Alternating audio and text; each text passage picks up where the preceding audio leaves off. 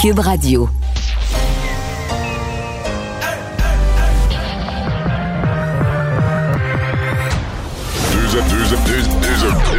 Deux, animateurs cohérents, deux visions différentes. Une seule émission, pas comme les autres. Mario Dumont et Vincent Dessureau. Cube, Radio. Bonjour tout le monde, bienvenue à l'émission 15h30. Euh, on vous retrouve pour les deux prochaines heures. Euh, je vous dis tout de suite que c'est un peu spécial aujourd'hui parce que lorsqu'on va se quitter à 17h30, habituellement je suis euh, euh, dans le bulletin de, 17h avec Pierre Bruno, mais aujourd'hui c'est pas ce qui va arriver parce qu'à 17h30 le bulletin va être, euh, je sais pas comment dire, interrompu ou en tout cas remplacé par cette très importante conférence de presse de François Legault. Euh, on va en parler dans l'émission de long en large, mais on s'attend, on parle de, de, choix difficiles, de choix qui vont faire mal, possiblement là, des régions qui, euh, qui vont passer au rouge. Donc, on ira en direct là, là-dessus et vous présenter ça sur les ondes euh, de Cube. C'est Alex qui est là le lundi. Bonjour. Salut Mario. Ouais, donc ben enchaînons tout de suite avec ça. Dans le fond, commençons par ça. Euh, conférence de presse 17h30. C'était dans l'air depuis quelques jours, particulièrement depuis hier, que on allait réviser la carte des couleurs. Mais là, on a su que M. Legault, qui sortait de confinement ce midi, allait participer à cette conférence de presse et qu'elle allait prendre, disons, une saveur assez assez grave. Là. Ouais, et puis notamment Montréal et Québec, qu'on s'attend qu'ils basculent en zone rouge. Là. Déjà, tu le disais, ça faisait un petit bout quand même qu'on s'attendait avec l'augmentation euh, quand même importante là, des nombres de cas est-ce que ça change? parce que le nombre de cas, lui, a bondi au Québec de 75% si on additionne les 896 nouveaux cas qui ont été déclarés hier dimanche. Euh, ça n'avait pas atteint ce pic-là, Mario, depuis le mois de mai, littéralement. Les régions de Montréal, Capitale-Nationale, Chaudière-Appalaches, puis Laval, surtout, qui sont les plus touchés en ce moment. Euh, ce qui inquiète, par contre, les, puis qui agace beaucoup de Québécois et surtout les oppositions aujourd'hui qui critiquaient vertement le gouvernement, c'est que ben, on ne sait pas vraiment ce qui va se passer euh, en zone rouge. Ça n'a jamais été dévoilé précisément quelles seraient les mesures euh, pour ce palier-là. Tu sais, déjà en ce moment à Montréal, à Québec, on parle de zone orange, mais en zone orange, au départ, les restaurants étaient censés être fermés seulement en, pour emporter, en commande pour emporter, mais c'est pas le cas pour l'instant. Déjà, ça avait été comme modifié. on avait donné un sursis justement euh, au restaurant. Mais là, est-ce que ça va être le cas encore en zone rouge? Disons que c'est pas clair, mais comme tu l'as dit, on disons qu'il y a pas mal de gens qui passent la journée d'aujourd'hui, compte tenu que euh, c'est comme connu que la conférence de presse est convoquée déjà à 17h30. Il y a pas mal de gens qui passent la journée avec un épée de Damoclès au-dessus de la tête parce que il y a nombre de commerces qui ont l'impression qu'ils qui, passeront pas à travers. Ouais. Si on leur euh, force la fermeture une autre fois, euh, ça va être ça va être de trop. Ouais, il y a des gens qui, qui s'attendent justement pas rentrer au travail demain. C'est même un discours, moi j'ai entendu ça toute la fin de semaine, là. je voyais des gens qui "Oh, on va aller au bar, on va aller au resto, c'est peut-être la dernière fois, c'est peut-être la dernière fois." Je pense que c'est quelque chose qui était même dans l'imagination euh, que dans l'imaginaire collectif des Québécoises et Québécois toute la fin de semaine. déjà là, on voit mal là, comment on pourrait éviter dans certaines régions de tomber dans le rouge. Là. Déjà, Québec demande de limiter les interactions. C'est ça. Dans les questions qui restent en suspens, est-ce que Montréal, on parle strictement de la ville de Montréal ou est-ce que ça pourrait être la CMM? Parce que si on se rappelle le printemps passé, il y a un certain point où on avait associé la CMM à Montréal. Si tu regardes présentement le nombre de cas à Laval, le nombre de cas sur la rive sud, euh, le nombre de cas à Montréal, ça pourrait être tentant pour le gouvernement de recréer cette zone. Évidemment, ça vient un peu en contradiction avec leur zone de couleur où là sont allés que les régions administratives, Montréal, Montérégie, mhm. Laval, Laurentide, Lanaudière, toutes des régions distinctes. Mais le printemps passé, on avait pris la CMM comme un tout, comme un bloc. Alors, est-ce qu'on va revenir à ça? Deuxième question qui se pose, c'est dans le cas des écoles, qu'est-ce qu'on fait avec les écoles? Qu'est-ce qu'on fait avec les sports-études? Il y a plusieurs hypothèses. Il y a l'hypothèse de copier l'Ontario avec euh, le masque à l'école pour tous ceux qui ont 10 ans et plus. En Ontario, c'est ça, là, et ça semble donner, parce que il y a moins de cas dans les écoles en Ontario qu'au Québec.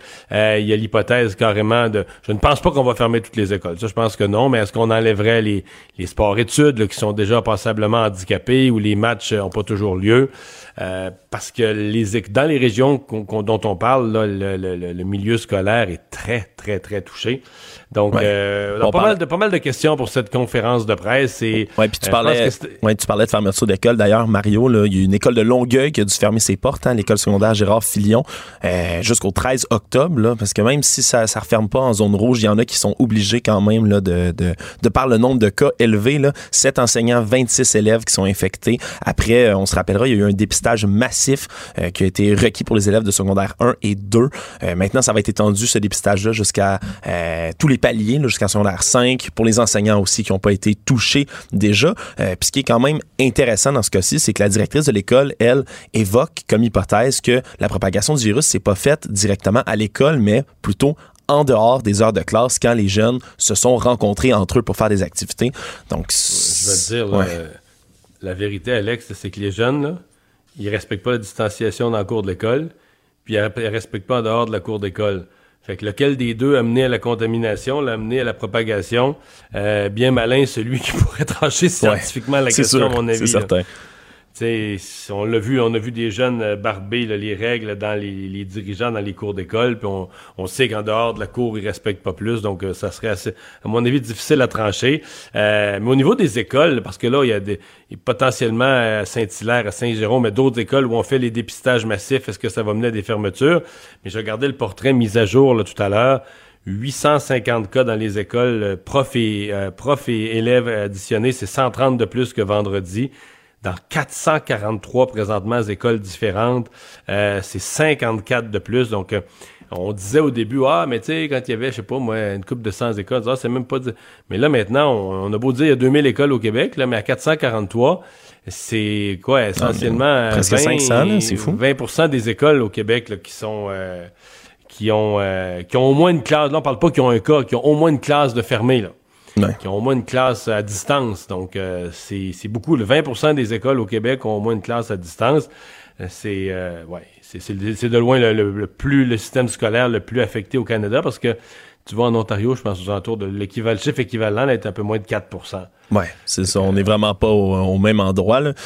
C'est sûr. On, on s'attendait à ce qu'il y ait des éclosions dans les écoles, mais autant que ça, je aussi vite, là. Aussi vite, oui, c'est ça. Il y a un mois, là, essentiellement, il y a quatre semaines d'école de, de passé. c'est vrai, ça va euh, ouais. Évidemment, les enfants sont moins malades. Là où on craint le plus les éclosions, c'est dans les résidences pour aînés. Et là aussi, euh, il y a un CHSLD à Saint-Eustache euh, où la, la maladie semble bien implantée. Oui, le centre d'hébergement de Saint-Eustache, dans les Laurentides, qui rapporte 24 cas parmi les résidents, trois qui ont été rapportés dans les 24 dernières heures. Là. Déjà dimanche, hier, on faisait état de 8 employés qui étaient atteints de la COVID. Il y avait déjà quatre décès également euh, dans ce CHSLD-là. Une éclosion qui aurait commencé le 12 septembre dernier. Euh, selon les dernières données du gouvernement, euh, on parle de 24 CHSLD en ce moment qui sont aux prises avec une éclosion de la COVID et 42 résidences pour aînés. Donc, déjà ce, qui, avait été un peu la hantise de la première vague, ce qui avait coûté euh, la vie à tant de personnes, ben, c'était justement ces éclosions-là dans les centres pour personnes âgées, pour les aînés. Et en ce moment, moi, ça fait peur un tout petit peu. Ça semble revenir. Puis est-ce qu'on est, bien préparé? On semblait dire du côté du gouvernement qu'on était bien préparé à faire face à une deuxième vague de la pandémie. Là, on, commence à dire qu'on est dans la deuxième vague et déjà 42 euh, résidences, 24 CHSLD touchés, c'est quand même beaucoup. Mais tu sais, ça a tellement mal été la première fois qu'on se dit, j'ai pas de doute que c'est que c'est mieux que c'était. Mais la question, c'est est-ce qu'on est mieux préparé ou est-ce qu'on est moins mal préparé? C'est-à-dire que la première fois, on était nul, terrible. Là, on est juste mauvais. Là. Tu comprends ce que je veux mm. dire? Dans une gradation, quand tu pars d'aussi bas, t'es Est-ce qu'on est passé de mauvais à bon? Là? Ou est-ce qu'on est passé de nul à bon, ou on est juste passé de nul à mauvais ou de nul à ordinaire, puis on va quand même avoir beaucoup de cas. Euh, pour revenir sur les écoles, euh, une parenthèse que je fais, il y a quand même le, l'Alliance des professeurs à Montréal qui demande euh, que le port du masque devienne obligatoire. Là, je vois ça. Euh, L'Alliance des professeurs de Montréal demande que le port du masque devienne obligatoire, un peu comme en, comme en Ontario. dès que les jeunes sont en classe, dès qu'ils sont à moins de deux mètres, là, qu'on élargit. En fait, il, déjà, ils ne l'avaient pas demandé. À la rentrée scolaire, ils avaient fait un sondage auprès de leurs membres. Ils avaient publié le sondage pour dire les, les profs membres de notre syndicat euh, pensent en majorité que. Ils n'avaient jamais fait une demande syndicale formelle. remarque que tu pas loin là, quand, tu, quand tu diffuses aux médias que tes membres le souhaitent. Mais là, donc, la demande est faite officiellement par le syndicat. Ça, c'est un vrai, vrai point d'achoppement parce que pour les anti-masques, de tout ce qu'ils aiment pas du masque, le faire porter par des jeunes, par exemple à partir de 10 ans, et le faire porter toute la journée en classe ou dès qu'ils se lèvent de leur place. Si vous voulez avoir des manifestations anti-masques, c'est la probablement le point le plus sensible qu'on puisse, euh, qu'on puisse toucher. Ouais. Les, euh, ben, les publicités euh, de la ville de Québec à Choix Radio X, c'est fini.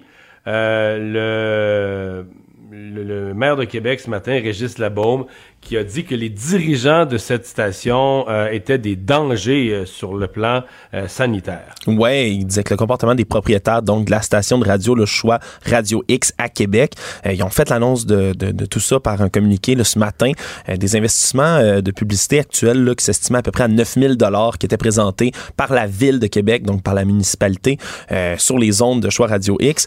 Il justifie tout ça parce que ben, Choix a fait la promotion, on peut le lire dans le communiqué, de l'opposition aux mesures durant cette période de grave pandémie. En clair, c'est parce qu'ils ont invité plusieurs personnes qui, euh, dans les derniers temps, se sont montrées là, en forte opposition d'ailleurs avec les mesures de distanciation sociale, le port du masque et autres. Là, euh, c'est certain qu'ils expliquent aussi dans leur communiqué, mais ça coûte de l'argent à la ville, là, combattre euh, la COVID-19, injecter de l'argent dans les entreprises pour pas qu'ils ferment, supporter l'économie, alors qu'il y a plein de fermetures, qu'on doit refermer des trucs. Tu, trouvais ça une espèce d'incohérence, si on veut, de payer des millions de dollars là-dedans, mais en même temps mettre des publicités et payer indirectement donc une station qui ben, fait l'apologie, si on veut, là, par certains de ses invités, du contraire, du, non-respect des mesures de distanciation sociale. Donc, le maire de Québec qui est pas habitué de marcher ses mots, là, vraiment, tu l'as dit, qui, qui utilisait le terme dangereux là, pour qualifier ce genre de, de comportement-là. Et depuis cette heure-là, euh, en fait, une des grandes questions qui se posait à ce moment-là, c'est est-ce que, est-ce que des gens allaient suivre? Il semble bien que le gouvernement du Québec, selon les informations que j'ai, là, euh, le gouvernement du Québec aurait refusé de suivre. Euh, ils ont envisagé ça, ils ont regardé ça, mais ils ont refusé de suivre, ils veulent pas confronter, ils veulent pas confronter choix. Par contre, il y a des annonceurs, là, déjà Pizza Royale, les Restos Plaisir, donc certains annonceurs privés de la région de Québec qui ont annoncé emboîter le pas. Évidemment, les restaurateurs, eux, euh, les mesures sanitaires, qu'ils qu'ils les aiment ou qu'ils les aiment pas, euh, la première préoccupation des restaurateurs, c'est de rester ouverts. Là. Et donc, euh, c'est lié à leur survie, là, carrément, là, directement. Là. Euh, Pizza Royale, donc là, par, la, la, la, bouche de son président, André Poirier, qui disait qu'il ne tenait pas à s'associer avec des gens qui tiennent ce genre de discours-là. Il a dit que c'était une erreur. Euh, vraiment, c'est sûr que c'est intimement lié à leur survie là, en ce moment. Les L'Industriel Alliance, un gros annonceur à Québec aussi, l'Industriel Alliance qui cessera d'annoncer sur les oh. ondes de Radio X. Donc, euh, ouais, là, il semble y avoir un mouvement à Québec. Euh, donc, est-ce que ça va est-ce que ça va juste euh, rendre les animateurs là-bas plus, plus entêtés ou est-ce que la direction va. Mais tu sais, euh, je sais pas comment. Euh, tout, a commencé en fait quand, quand Radio X a refusé de diffuser une publicité du gouvernement. Oui. je, je suis pas sûr que c'était si habile. Une publicité destinée à Radio X, destinée avec un message. Je sais pas si c'était une une, l'idée du siècle de la part du gouvernement. Là. Tu, tu fais des publicités générales, tu les passes, d'avoir une publicité qui s'adresse à cette clientèle-là. Euh, bon, euh, le, le, le, concept de la publicité a été rejeté carrément par la station. On dit on ne jouera pas ça, on ne fera pas jouer cette publicité. Euh, et là, ça a comme lancé le bal. Et le maire de Québec, lui, a, le maire de Québec a décidé de donner un grand coup. Moi, je vais te dire, je, je trouve ça délicat hein, parce qu'on est dans un pays de liberté d'expression. Euh, des gens ont le droit de critiquer le gouvernement, ne pas aimer la façon. Tu sais, euh, exemple, si un, je sais pas moi, un éditorialiste ou un chroniqueur ou euh, capotait sur le modèle suédois, là, trouvait ça bon, bon, bon, extraordinaire. Est-ce qu'il aurait pas le droit de le dire? Ben non, je pense qu'il aurait le droit de le dire. C'est juste à partir de quel moment tu deviens irresponsable? Tu encourages les gens à propager un virus, tu encourages les gens à s'en foutre. Et dans le cas de Choix Réseau X, ils ont quelques entrevues avec des complotistes parmi les plus euh, tristes ou rigolos, dépendamment de l'angle où tu te places. surtout surtout triste là, par les temps qui courent. En journée de, zone rouge comme ça, là, Il moi plus grand chose de rigolo. c'est plus, très, plus très drôle. Ben c'est ça. Et c'est là, je pense que c'est le point où tu dis là, on n'est plus dans la critique du gouvernement. Là. On est à donner les ondes publiques à n'importe qui qui affirme n'importe quoi, sans preuve, en essayant euh, d'embarquer les gens dans un, dans un mouvement loufoque. Et je pense que c'est ça qui a été le, parce que ça, le point. parce que ça peut devenir littéralement dangereux. Là. oui, la liberté d'expression, c'est quelque chose d'ultimement de, important, mais quand ça vient, euh, ça a des risques pour la, la, vie, la santé de certaines personnes. Euh, certainement que c'est un peu plus dangereux qu'à l'habitude, disons-le. Ouais. Bon, euh, parlons du président Trump. Euh, pas une bonne journée pour lui. En fait, c'est le New York Times qui a sorti ce, dossier, cet énorme dossier euh, sur les impôts de Donald Trump. Après que Donald Trump ait eu dépensé des fortunes, des, dizaines de milliers de dollars en frais d'avocat pour défendre par toutes les toutes les, les, arguties juridiques possibles que, contrairement à tous ses prédécesseurs présidents ou candidats à la présidence, lui ne diffuserait pas, ne dévoilerait pas ses rapports d'impôts. Mais eh là, euh, le New York Times prétend avoir obtenu les, euh, les preuves qu'il n'aurait payé euh, durant deux années que 750 pièces d'impôts, ce qui était dire moins d'impôts que le travailleur moyen, le travailleur de la classe moyenne. Puis d'ailleurs, écoute, j'ai repartagé ça tantôt, juste avant de rentrer en nom de Mario, euh, Joe Biden et Kamala Harris, leur campagne qui saute sur toutes les occasions, ils ont ouvert une page, puis je vous invite à aller la voir d'ailleurs parce que c'est absolument drôle, euh, dans laquelle vous pouvez entrer votre combien vous avez payé de taxes et d'impôts dans la dernière année, et ils vous font un prorata de combien Trump lui a payé par rapport à vous, puis ils vous disent à la fin félicitations, vous avez payé plus d'impôts que Donald Trump. C'est très, très ingénieux, disons-le, parce que... J'ai vu qu'il y a un macaron qui circulait aussi, j'ai payé plus d'impôts que Donald Trump. on s'entend que c'est pas vraiment difficile. Là. Euh, puis je suis allé revérifier, tu le disais, depuis 1970, tous les prédécesseurs là, qui ont été présidents des États-Unis euh, ont tous publié leur rapport d'impôt. Mais là, Trump, qui le bloque depuis des années, on le sait, la, publication de tout ça, le New York Times qui semble s'être procuré les données fiscales sur plus de 20 ans, euh, donc de Donald Trump, tu le dis, 750 dollars d'impôt fédéral à la première année de sa présidence en 2016, même chose en 2017. Comment il aurait fait ça? Mais c'est parce qu'il y a toujours un non seulement mis plein de déductions sur ses résidences, avions privés, etc. Donc, ça, sur des pertes là. Et, ouais, j'y arrivais sur des pertes surtout. Il déclarait plus de pertes en argent que de, gains. Mais non, il perd rien. S'il perd l'élection, c'est parce qu'il est truqué, il fait, il fait perd d'affaires. Il a toujours, a toujours défendu l'idée qu'il perd jamais d'argent, qu'il te fait juste des bons deals, qu'il qui est le champion en toute matière. Comment expliquer ses pertes? Ben, peut-être par ses 70 000 de frais de coiffeur qu'il a fait déduire de ses impôts, Mario peut-être. 70 000 pour ses beaux cheveux, c'est pas cher payé pour mon ami. c'est pas, pas donné de la teinture de ce couleur-là. non, non, quand même pas, quand même pas, surtout quand il est rendu là, aussi à la mode que celle-ci. Mais vraiment, là, c'est, euh, c'est, ça a vraiment l'effet d'une bombe, tout ça. Puis on se rappelle, ça survient juste avant, le deux jours avant le débat, euh, premier débat présidentiel qui va y avoir lieu demain soir. D'ailleurs, tu le disais, Mario, Donald Trump ne peut pas perdre. Et d'ailleurs, il a commencé déjà euh, à déclarer très sérieusement qu'il voulait exiger exiger de Joe Biden qu'il passe un test antidopage avant le, premier débat. Mais ils sont extraordinaires quand même, son équipe, d'avoir pensé à ça pour fou, hein. détourner l'attention. Tu sais, ils ont un test antidopage avant un débat, mais c'est fou, mais c'est des génies en même temps d'inventer n'importe quoi, là, pour... Mais ça va marcher, il y a une partie des gens qui vont, qui vont adhérer à ça. Ah, du dopage de débat, puis il se blinde de tous les côtés, là, parce que il s'attend euh, à se faire ramasser par Joe Biden en débat, ce qui est pas rien quand même. Puis déjà, il dit, oh, euh, vous savez, là, je l'ai vu, il est vraiment meilleur qu'il était avant. Avant, il savait pas placer deux mots à la suite de l'autre. Euh, c'est vraiment incohérent. Quoi d'autre que des drogues de performance pour causer ça? Il faut le faire quand même. C'est fou, un test antidopage avant un débat. Ça va être quoi prochaine fois? Je, ne le sais pas. Avant, avant les procès, quand les avocats vont plaider, est-ce qu'on va, on va faire passer des tests antidopage euh, pour être sûr qu'il n'y en ait pas un qui soit sur des drogues de performance? Quoi qu'il en soit, c'est complètement fou. Le débat va avoir lieu demain soir. Biden n'a pas, non, Biden et les organisateurs du débat n'ont pas confirmé euh, le dit test, non? Non, euh, Joe Biden, c'est, écoute, ils ont, se sont contentés de sourire, de dire qu'ils répondraient pas à ce genre de, de, de, conneries-là, si on veut le dire. Euh, puis dans un tweet, l'équipe de campagne, eux, ont rappelé le montant de l'impôt fédéral aussi. Je reviens sur le sujet que font un enseignant, un pompier, un infirmier, là, 7 000, 5 000, 10 000 dollars respectivement à peu près. Puis ça, c'est toutes les qui sont euh, en première ligne la crise sanitaire, de la pandémie, des incendies dans l'Ouest américain en ce moment. Donc, c'est quand même assez frappant, puis ça vient de donner des munitions à en pu finir pour Joe Biden à la veille du débat. Euh, moi, je vais écouter ça avec attention demain soir, Mario, c'est sûr. Oui. Euh, il y a le Washington Post qui d'habitude les éditoriaux ou les journaux se prononcent après avoir minutieusement étudié les programmes et regardé attentivement la campagne se prononce à 3-4 jours du vote. Mais le Washington Post, son idée est déjà faite. Ça faisait un petit bout quand même. Hein? Euh, leur, slogan depuis un, bon moment, quelques années déjà, c'était Democracy Dies in Darkness, qui était quand même assez frappant, euh, très imagé pour illustrer leur, mécontentement face à l'administration Trump.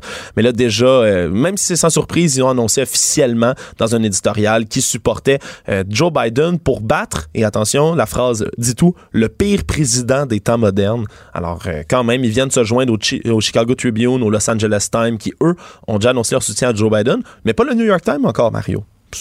Il y a peu de doutes par rapport à tout ça, mais ils n'ont pas euh, annoncé encore dans leur éditorial.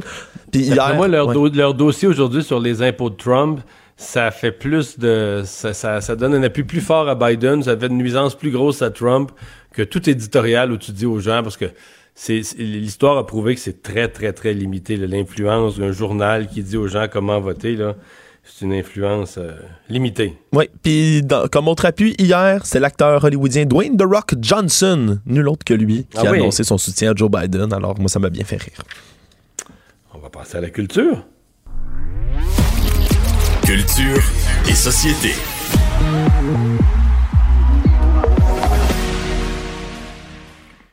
Culture et société. Bonjour Anaïs. Allô Mario. Alors, euh, il se tourne des films quand même, là. il se tourne des films. Et il y a des films, Mario, qu'on attend depuis tellement longtemps. Et là, ça a été confirmé parce que depuis, je te dirais, 2016, on attend la sortie de Avatar 2, parce que Avatar 1 est sorti en 2009. La première date de sortie, là, supposée, là, c'était durant la période des fêtes, donc au mois de décembre 2016. C'est là qu'on devait, Mario, euh, découvrir Avatar 2. Ensuite, ça a été reporté 2018, ça a été reporté 2020. Et là, ça a été confirmé. James Cameron, en entrevue en fin de semaine avec Arnold Schwarzenegger, a dit, je vous rassure, nous avons enfin fini le tournage de Avatar 2. On a presque fini le tournage d'Avatar 3 qui est complété à 95 Et si tout va bien, Avatar 2 va sortir finalement le 16 décembre 2022 et Avatar 3 va sortir 2022. le 20 2022, oui. Et Avatar 3 Pas 2020, pas 2021. 2022. 2022. Et Avatar 3, encore si tout va bien, ce sera le 20 décembre 2024. Puis il est fini de tourner. Mais ça fait un certain temps qu'il est fini, mais, il, y a beaucoup de, il, y a beaucoup de montage. Le montage va être bien euh, ficelé, là. Et ça va être sa coche, OK? On dit en bon québécois. Mais, tu sais, Mario, la semaine dernière, avec Vincent, je vous disais justement là, qu'en raison de la tellement, C'est tellement loin qu'on va le voir. On va le voir, puis on va dire, tu te souviens-tu, dans ce temps-là, à cette époque-là, là, ils faisaient des effets spéciaux comme ça à main? c'est ça, va être passé date. Quand... quand ça va sortir. Mais je dis, c'est fou quand même. Et là, eux autres sont en train de tourner en Nouvelle-Zélande où là-bas, justement, la COVID, c'est quand même bien contrôlé. Donc là, euh, James Cameron a dit le troisième film devrait vraiment se terminer sous peu. Ils ont quand même accusé un quatre mois de retard. Mais c'est fou là, comment déjà ce film-là avait été repoussé à maintes reprises et avec la COVID, quand on en parlait la semaine passée, là, des films qui sont repoussés, repoussés. Et je vous dis, il y en a quelques-uns qui vont peut-être se rendre jusqu'en 2023. Et là, 16 décembre 2022, on est vraiment pas loin, Mario, là, de 2023. Donc, en tout cas, si vous avez hâte de voir le film, soyez patient. D'ici les deux prochaines ou trois prochaines années, euh, ben, on va pouvoir enfin voir euh, la suite. Il était temps. Bon. Ben, moi, il faudrait que je voie le premier avant. T'as pas vu ça, Mario Dumont? Avatar? Ça ben là, ben ça n'a pas donné, Mario. On est en confinement, là. On, a le temps, là. C'est bien. C'est bon. Je vais essayer de trouver un temps. C'est bon, ouais. C'est pas mon genre. Il n'y a pas beaucoup de films qui ah. sont mon genre de film. J'aime pas beaucoup les films, mais celui-là, il me semble que ça a l'air des bonhommes, tout ça. Mon Dieu, mon Dieu, mon Dieu. Mais un documentaire, j'aime mieux les documentaires déjà, mais là, un documentaire sur Billie Eilish. Billie Eilish, imagine-toi. Billie Eilish qui euh, a aussi parlé, je te dirais, à ses fans, euh, assez, a été assez directe en fin de semaine sur les médias sociaux. Donc, elle, au mois d'avril, avait dit, là, porter un masque et vraiment, là, était fâchée contre ses fans qui portaient pas de masque. En fin de semaine, encore une fois, sur les médias sociaux, elle a dit que ça n'a aucun sens. Elle, ça fait des semaines, elle dit que j'ai pas pris mes meilleurs amis dans mes bras. Elle dit, je fais vraiment attention. Mon, frère et moi, on fait attention, les deux qui travaillent ensemble. Tellement, euh, Mario, qui ont décidé les deux de ne pas sortir leur album tant et aussi longtemps que les gens ne pourraient pas aller danser et célébrer ensemble, notamment dans un bar ou dans une méga grosse salle de spectacle. Donc là, elle est vraiment fâchée, je te dirais, de la COVID et de mm. voir surtout à quel point, euh, là, surtout dans ce temps-ci, si les jeunes portent pas le masque. Au Québec, tu as peut-être vu ça passer aussi. On a Félix-Antoine Tremblay qui a écrit, euh, c'est rare qu'on le voit sacré, mais qui a écrit un mot sur les médias sociaux, un message disant, pouvez-vous, bip, porter un masque. Anne-Marie Wittenshaw également a, euh, a pris la parole. Et là, ça me ramène au documentaire parce que même si Billie Eilish va attendre avant de nous proposer son nouvel album, ça a été confirmé la sortie d'un documentaire sur sa vie. C'est quand même fou, Mario, à 18 ans avoir un documentaire sur sa vie, entre toi et moi. je veux dire, moi, à 18 ans, on n'aurait pas pu dire grand-chose tant que ça de ce qui s'est passé dans ma vie. Mais elle, tu sais, quand on pense qu'elle a officiellement commencé la musique, là, être euh, qu'on peut écouter ses chansons. Le, grand public l'a découvert en 2015. On est rendu en 2021 et on parle déjà, je veux dire, de Grammy avec son dernier album. Alors, Apple TV a mis sur la table 25 millions de dollars pour pouvoir mettre la main sur son histoire. C'est réalisé par R.G. Cutler qui a réalisé la série Nashville. Et le documentaire, c'est Billie Eilish, The World's a Little Blurry. Il y a une image aujourd'hui qui a été diffusée sur les médias sociaux et on voit une jeune Billie Eilish qui semble avoir quatre ans au piano ça dure trois secondes et Internet a capoté. Bon. Parce qu'à cet âge-là, c'est pour sa bio complète, ça se pourrait qu'il se passe d'autres affaires. Là. Comment tu as dit ça? Pour sa bio complète? Pour sa bio, sa biographie ah, complète. J'ai dit, ça se pourrait qu'il se passe. À 18 ans, c'est pas sûr que tout est fini. Ça se pourrait qu'il arrive d'autres affaires. Là. Ben, ce n'est qu'un début, mais c'est quand même intéressant de voir comment cette fille-là est passée de écoute, quand elle est venue à la place euh, à Laval, à la place Belle, il y a, je pense, trois ans de ça, bon, quelques personnes avaient euh, les billets déjà là, il y avait eu des, des, gens qui avaient créé des faux billets, mais je veux dire, elle remplissait la place Belle et deux ans après, elle remporte les Grammy comme meilleur album, meilleure production, meilleur artiste. C'est fou, là, je veux dire, cette fille-là, comment elle a connu un court succès, un, succès aussi rapidement. Donc, c'est sûr que ça va être super intéressant. Mais oui, à 18 ans, je lui souhaite, Mario, profondément qu'il y ait d'autres choses à venir dans sa vie. Ben, à 18 ans, d'après moi, on peut être euh, optimiste que c'est pas qu'il en reste des petits bouts. Euh, un retour. Ouais, un retour pour Caroline Néron. Hey, écoute, ça fait longtemps qu'on n'avait pas entendu parler de, Caroline Néron. Et là, ben, depuis, on a entendu parler de ses, problèmes d'entreprise. Elle était devenue une. On a entendu parler d'elle comme une femme d'affaires à succès. Puis là, tout à coup, c'est devenu une femme d'affaires avec des ennuis financiers. Oui, tu as raison. Mais, là, c'est l'artiste. C'est l'artiste qui est revenu. Là. Ça revient en force, notamment avec le film, bon, La déesse des mouches à feu. Le film, aujourd'hui, on a appris qu'il est numéro un au box-office québécois, qui est allé chercher quand même 85 000 Et là, Caroline Héron va sortir cette semaine une euh, version, sa propre version de la pièce Si j'étais un homme. Il y a un livre aussi qui sortira cette semaine. Elle a confirmé ça hier sur les médias sociaux, La force de l'épreuve. Et elle dit, bon, que ça a été un peu difficile pour elle, évidemment, de revisiter, de revivre ses échecs, notamment au niveau de sa compagnie, mais en même temps, elle a tellement appris qu'elle a envie de partager son expérience, de, partager, en fait, son parcours. Donc, les gens pourront se, se procurer ce livre-là cette semaine. Et elle est aussi de retour avec des bijoux. Mario, il y a la marque Symbolia, qui est une... Euh, Caroline Néron est derrière ça, avec des gens avec qui elle a collaboré euh, avec la marque Caroline Néron, des gens avec qui elle, travaille depuis 12 ans. Et Symbolia, ce qui est particulier, c'est que ça vise les salons funéraires. Donc, ce sont des bijoux pour défunts, des petites boîtes pour mettre des cendres. Donc, c'est vraiment très différent euh, de ce qu'elle a fait avec l'entreprise Caroline Néron. Et c'est une des raisons pour laquelle on appelle ça Symbolia, parce que c'est autre chose. Et dans les prochains mois, au mois d'octobre même, là, prochainement. Elle va revenir avec le brand, permettez-moi l'expression, et ce ne sera plus Caroline Néron, mais ce sera Néron. Donc, il y a beaucoup, beaucoup de projets pour elle. Livres, chansons. Euh, elle a tourné un pilote il y a quelques semaines de ça à la télévision. Euh, des, bijoux, je te dis, elle est repartie. Bon, c'est une excellente nouvelle. Et puis, euh, on lui souhaite, écoute, elle a connu un échec en affaires, mais on lui souhaite la meilleure des chances. On, peut, on peut rebondir parfois. C'est sûr qu'elle va partir d'un peu plus loin. Mais on lui souhaite la meilleure des chances. Hey, programmation de l'Orchestre symphonique de Longueuil. Ça, là, c'est hot. J'ai eu un coup de ah cœur, Marie, aujourd'hui. C'était une, euh, une, conférence de presse, en fait, de 14h30 à 15h30. Et l'Orchestre symphonique de Longueuil sera sous la direction d'Alexandre Dacosta. Et pour cette saison, on s'est dit, on veut littéralement sortir des sentiers battus. On veut offrir une nouvelle proposition. Ils ont une nouvelle identité. Et ce qu'on veut faire, c'est démocratiser Donc, la majorité des concerts seront euh, du côté de Saint-Antoine de Padoue à Longueuil, donc la cathédrale. Si jamais, avec la COVID, c'est plus difficile, ben, ce sera diffusé évidemment sur Internet. Et là, je vais te parler de concerts, moi, qui me parlent tellement. Il y a Mémoire collective. Donc, ça, c'est à la fin octobre. On va revisiter ou plutôt symphoniser euh, les plus grandes chansons d'artistes qu'on adore, comme Gilles Vigneault, Luc Plamondon, Céline Dion, Charles Aznavour, Edith Piaf.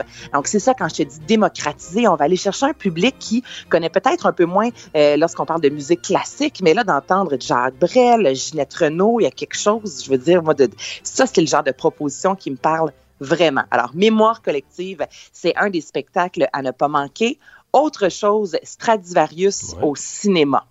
Puis ça aussi, ça fonctionne. Tu sais, quand on écoute un, film, je pense à Star Wars, la musique, je veux dire, ça change tout de A à Z. On a parlé, toi et moi, de Forrest Gump la semaine dernière. Sans la, trame sonore de Forrest Gump, ce serait pas, la même, chose. C'est pas le même film. Donc là, Stradivarius au cinéma, ils vont euh, revisiter les plus grands compositeurs hollywoodiens euh, européens comme John Williams. Et là, pour ceux qui ne connaissent pas John Williams, c'est lui justement qui a signé Star Wars, euh, Indiana Jones, les trois premiers films d'Harry Potter, entre autres. Maman, j'ai raté l'avion. Je veux dire, moi, la, la trame sonore de ce film-là joue constamment chez moi durant la période des fêtes. Donc là, la musique de John Williams sera de l'avant. Ennio Morricone qui nous a quittés il n'y a pas si longtemps. Hans Zimmer euh, qui a signé Gladiateur, Les Vacances, Le Roi Lion. Donc imagine-toi à la cathédrale Saint-Antoine de Padoue, la co-cathédrale plutôt, puis tu as toute cette musique-là qui a marqué l'histoire du cinéma. Tu sais, je trouve que c'est des, vraiment des, des bonnes idées puis je pense vraiment que ça va fonctionner. Ben, on le souhaite, ma chère. Écoute, merci ben, beaucoup. À demain. Sûr. À demain. Bye bye. bye,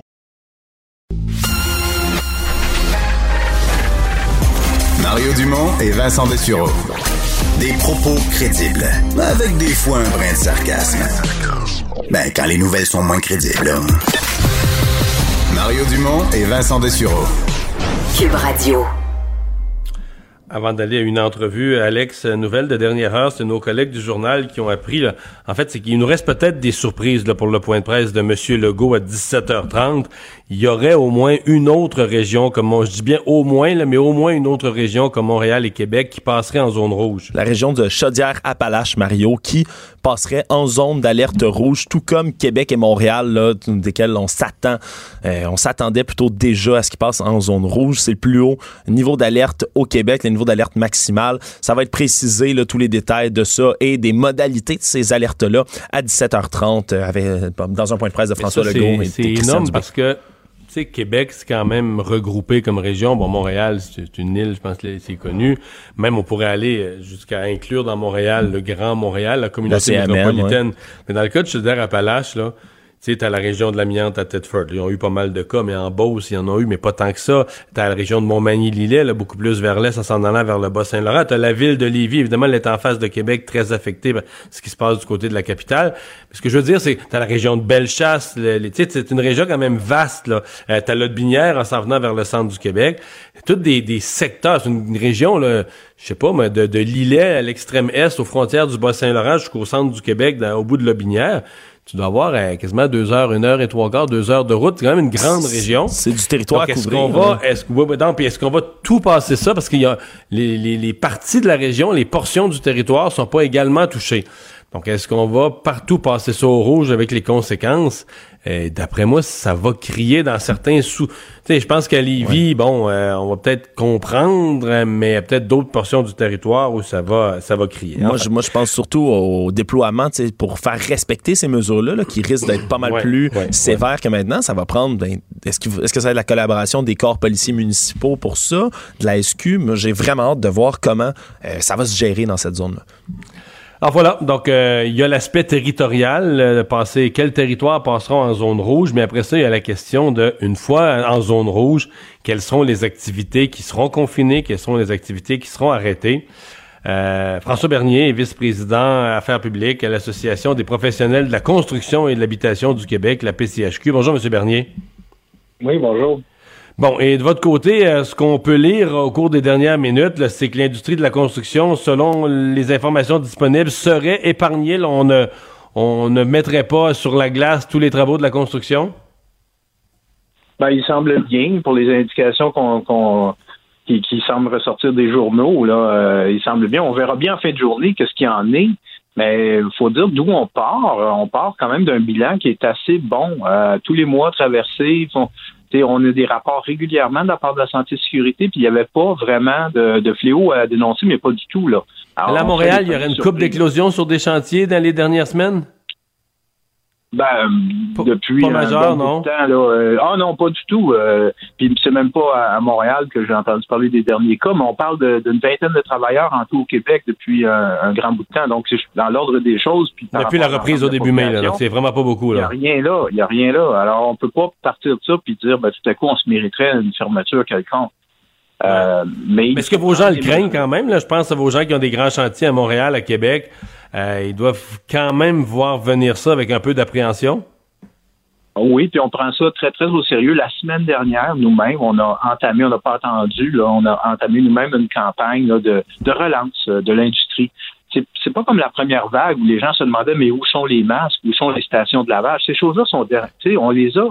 C'est, de se rappeler toute l'importance de mettre en place toutes ces mesures-là, puis les respecter, d'être rigoureux avec nos chantiers. Donc, on a fait appel à tous. Ce qu'on a appelé un relâchement dans la société, c'est-à-dire on a dit, bah, durant l'été, juillet, août, il a fait beau, euh, euh, les gens se sont ramassés dans des chalets ou dans des campings ou entre amis, puis qu'on s'est un peu euh, déshabitué aux règles sanitaires. Est-ce que c'était la même chose sur les chantiers? pas qu'un mot d'ordre a été donné, le laisser tomber les mesures, mais par l'habitude, l'usure du temps. Est-ce qu'il y avait eu un certain relâchement? Est-ce que vous avez dû resserrer, disons, le, message au cours des derniers jours? Non, on vient de le resserrer, là. Puis euh, je pense qu'il faut pas se mettre la tête dans, le sable. Je, je connais pas beaucoup d'endroits, là, que ce soit l'épicerie ou ailleurs. Au début, c'était le test rigoureux, puis tout ce que vous voulez, puis les vite questions. Mais euh, plus récemment, on nous disait prends le panier, là. Hein? Quand on disait, tu sais, on, avait pris euh, pour acquis qu'on se posait ces questions-là à nous-mêmes, qu'on y répondait par nous-mêmes. Donc, nous, là, on retombe à la base. Les questionnaires, les mesures, soyons rigoureux de A à Z sur nos chantiers. C'est la meilleure façon de s'assurer que, encore une fois, on ne ferme pas. Euh, puis on, y tient. Ouais. Euh, comment ça va sur les chantiers? C'est-à-dire, je pense entre autres au rythme des travaux. On disait à un certain point, quand ça a repris, ben, tout le monde était très heureux de reprendre. Mais à un moment donné, on se disait quand même, ouais, on reprend avec tellement de mesures, de contraintes, la distance entre les travailleurs, on pourra pas travailler aussi vite, ça va aller un petit peu plus lentement, nos chantiers évolueront plus au même rythme. Euh, que là, on est rendu à l'étape où on peut faire des bilans, où on a livré des maisons ou des appartements ou des des, euh, des bâtiments commerciaux. Est-ce que c'est plus lent? Est-ce que ça coûte plus cher à construire? Qu'est-ce que vous constatez à cette étape-ci? Ben, tout le monde a, compris que les mesures, euh, ben, il y avait pour la productivité là, c'est sûr qu'il y avait un prix à payer. Mais comme toutes les industries, ça, a été le cas. Euh, on, s'y est fait, hein, on s'y est habitué. Il y avait le coût d'acquisition des matériaux, puis il y avait les, mesures, là, puis on, s'y est. Ouais, c'est vrai parce que vous autres, en plus, les matériaux, les, matériaux ont monté de prix très sérieusement, là. Hein? Oui, ces enjeux-là et la pénurie de main-d'œuvre comme telle, juste le manque de main-d'œuvre sont des enjeux qui sont bien plus importants de ce temps-ci que l'administration des mesures sanitaires.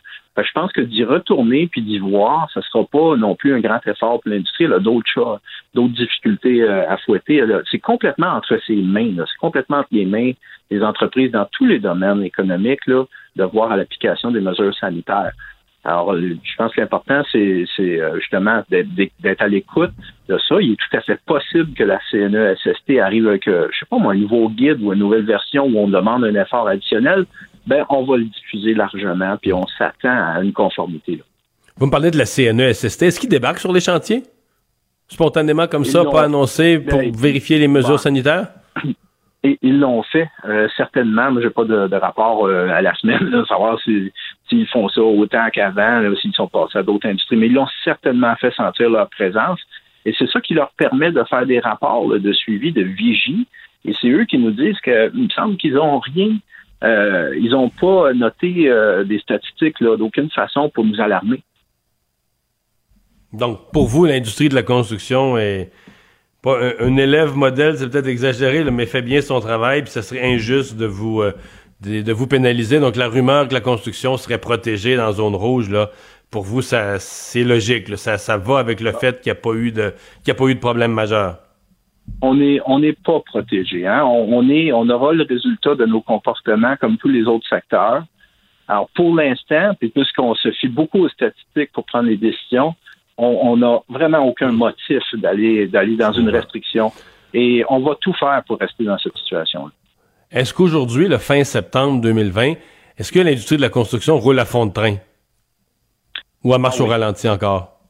Ah non, euh, présentement, c'est depuis la reprise, et particulièrement dans le résidentiel et la rénovation, tout ça, c'est vraiment au, vraiment là, à, grande vitesse avec les problèmes d'approvisionnement puis de tout, tout, ce qui vient avec présentement. On anticipe les ralentissements plus tard, euh, l'année prochaine, surtout dans le non résidentiel. Mais pour nous, de notre côté, ça vraiment plein vapeur. Euh, dernière question sur cette, les matériaux, une problématique qu'on n'a peut-être pas vu venir ou pas imaginé au point de départ.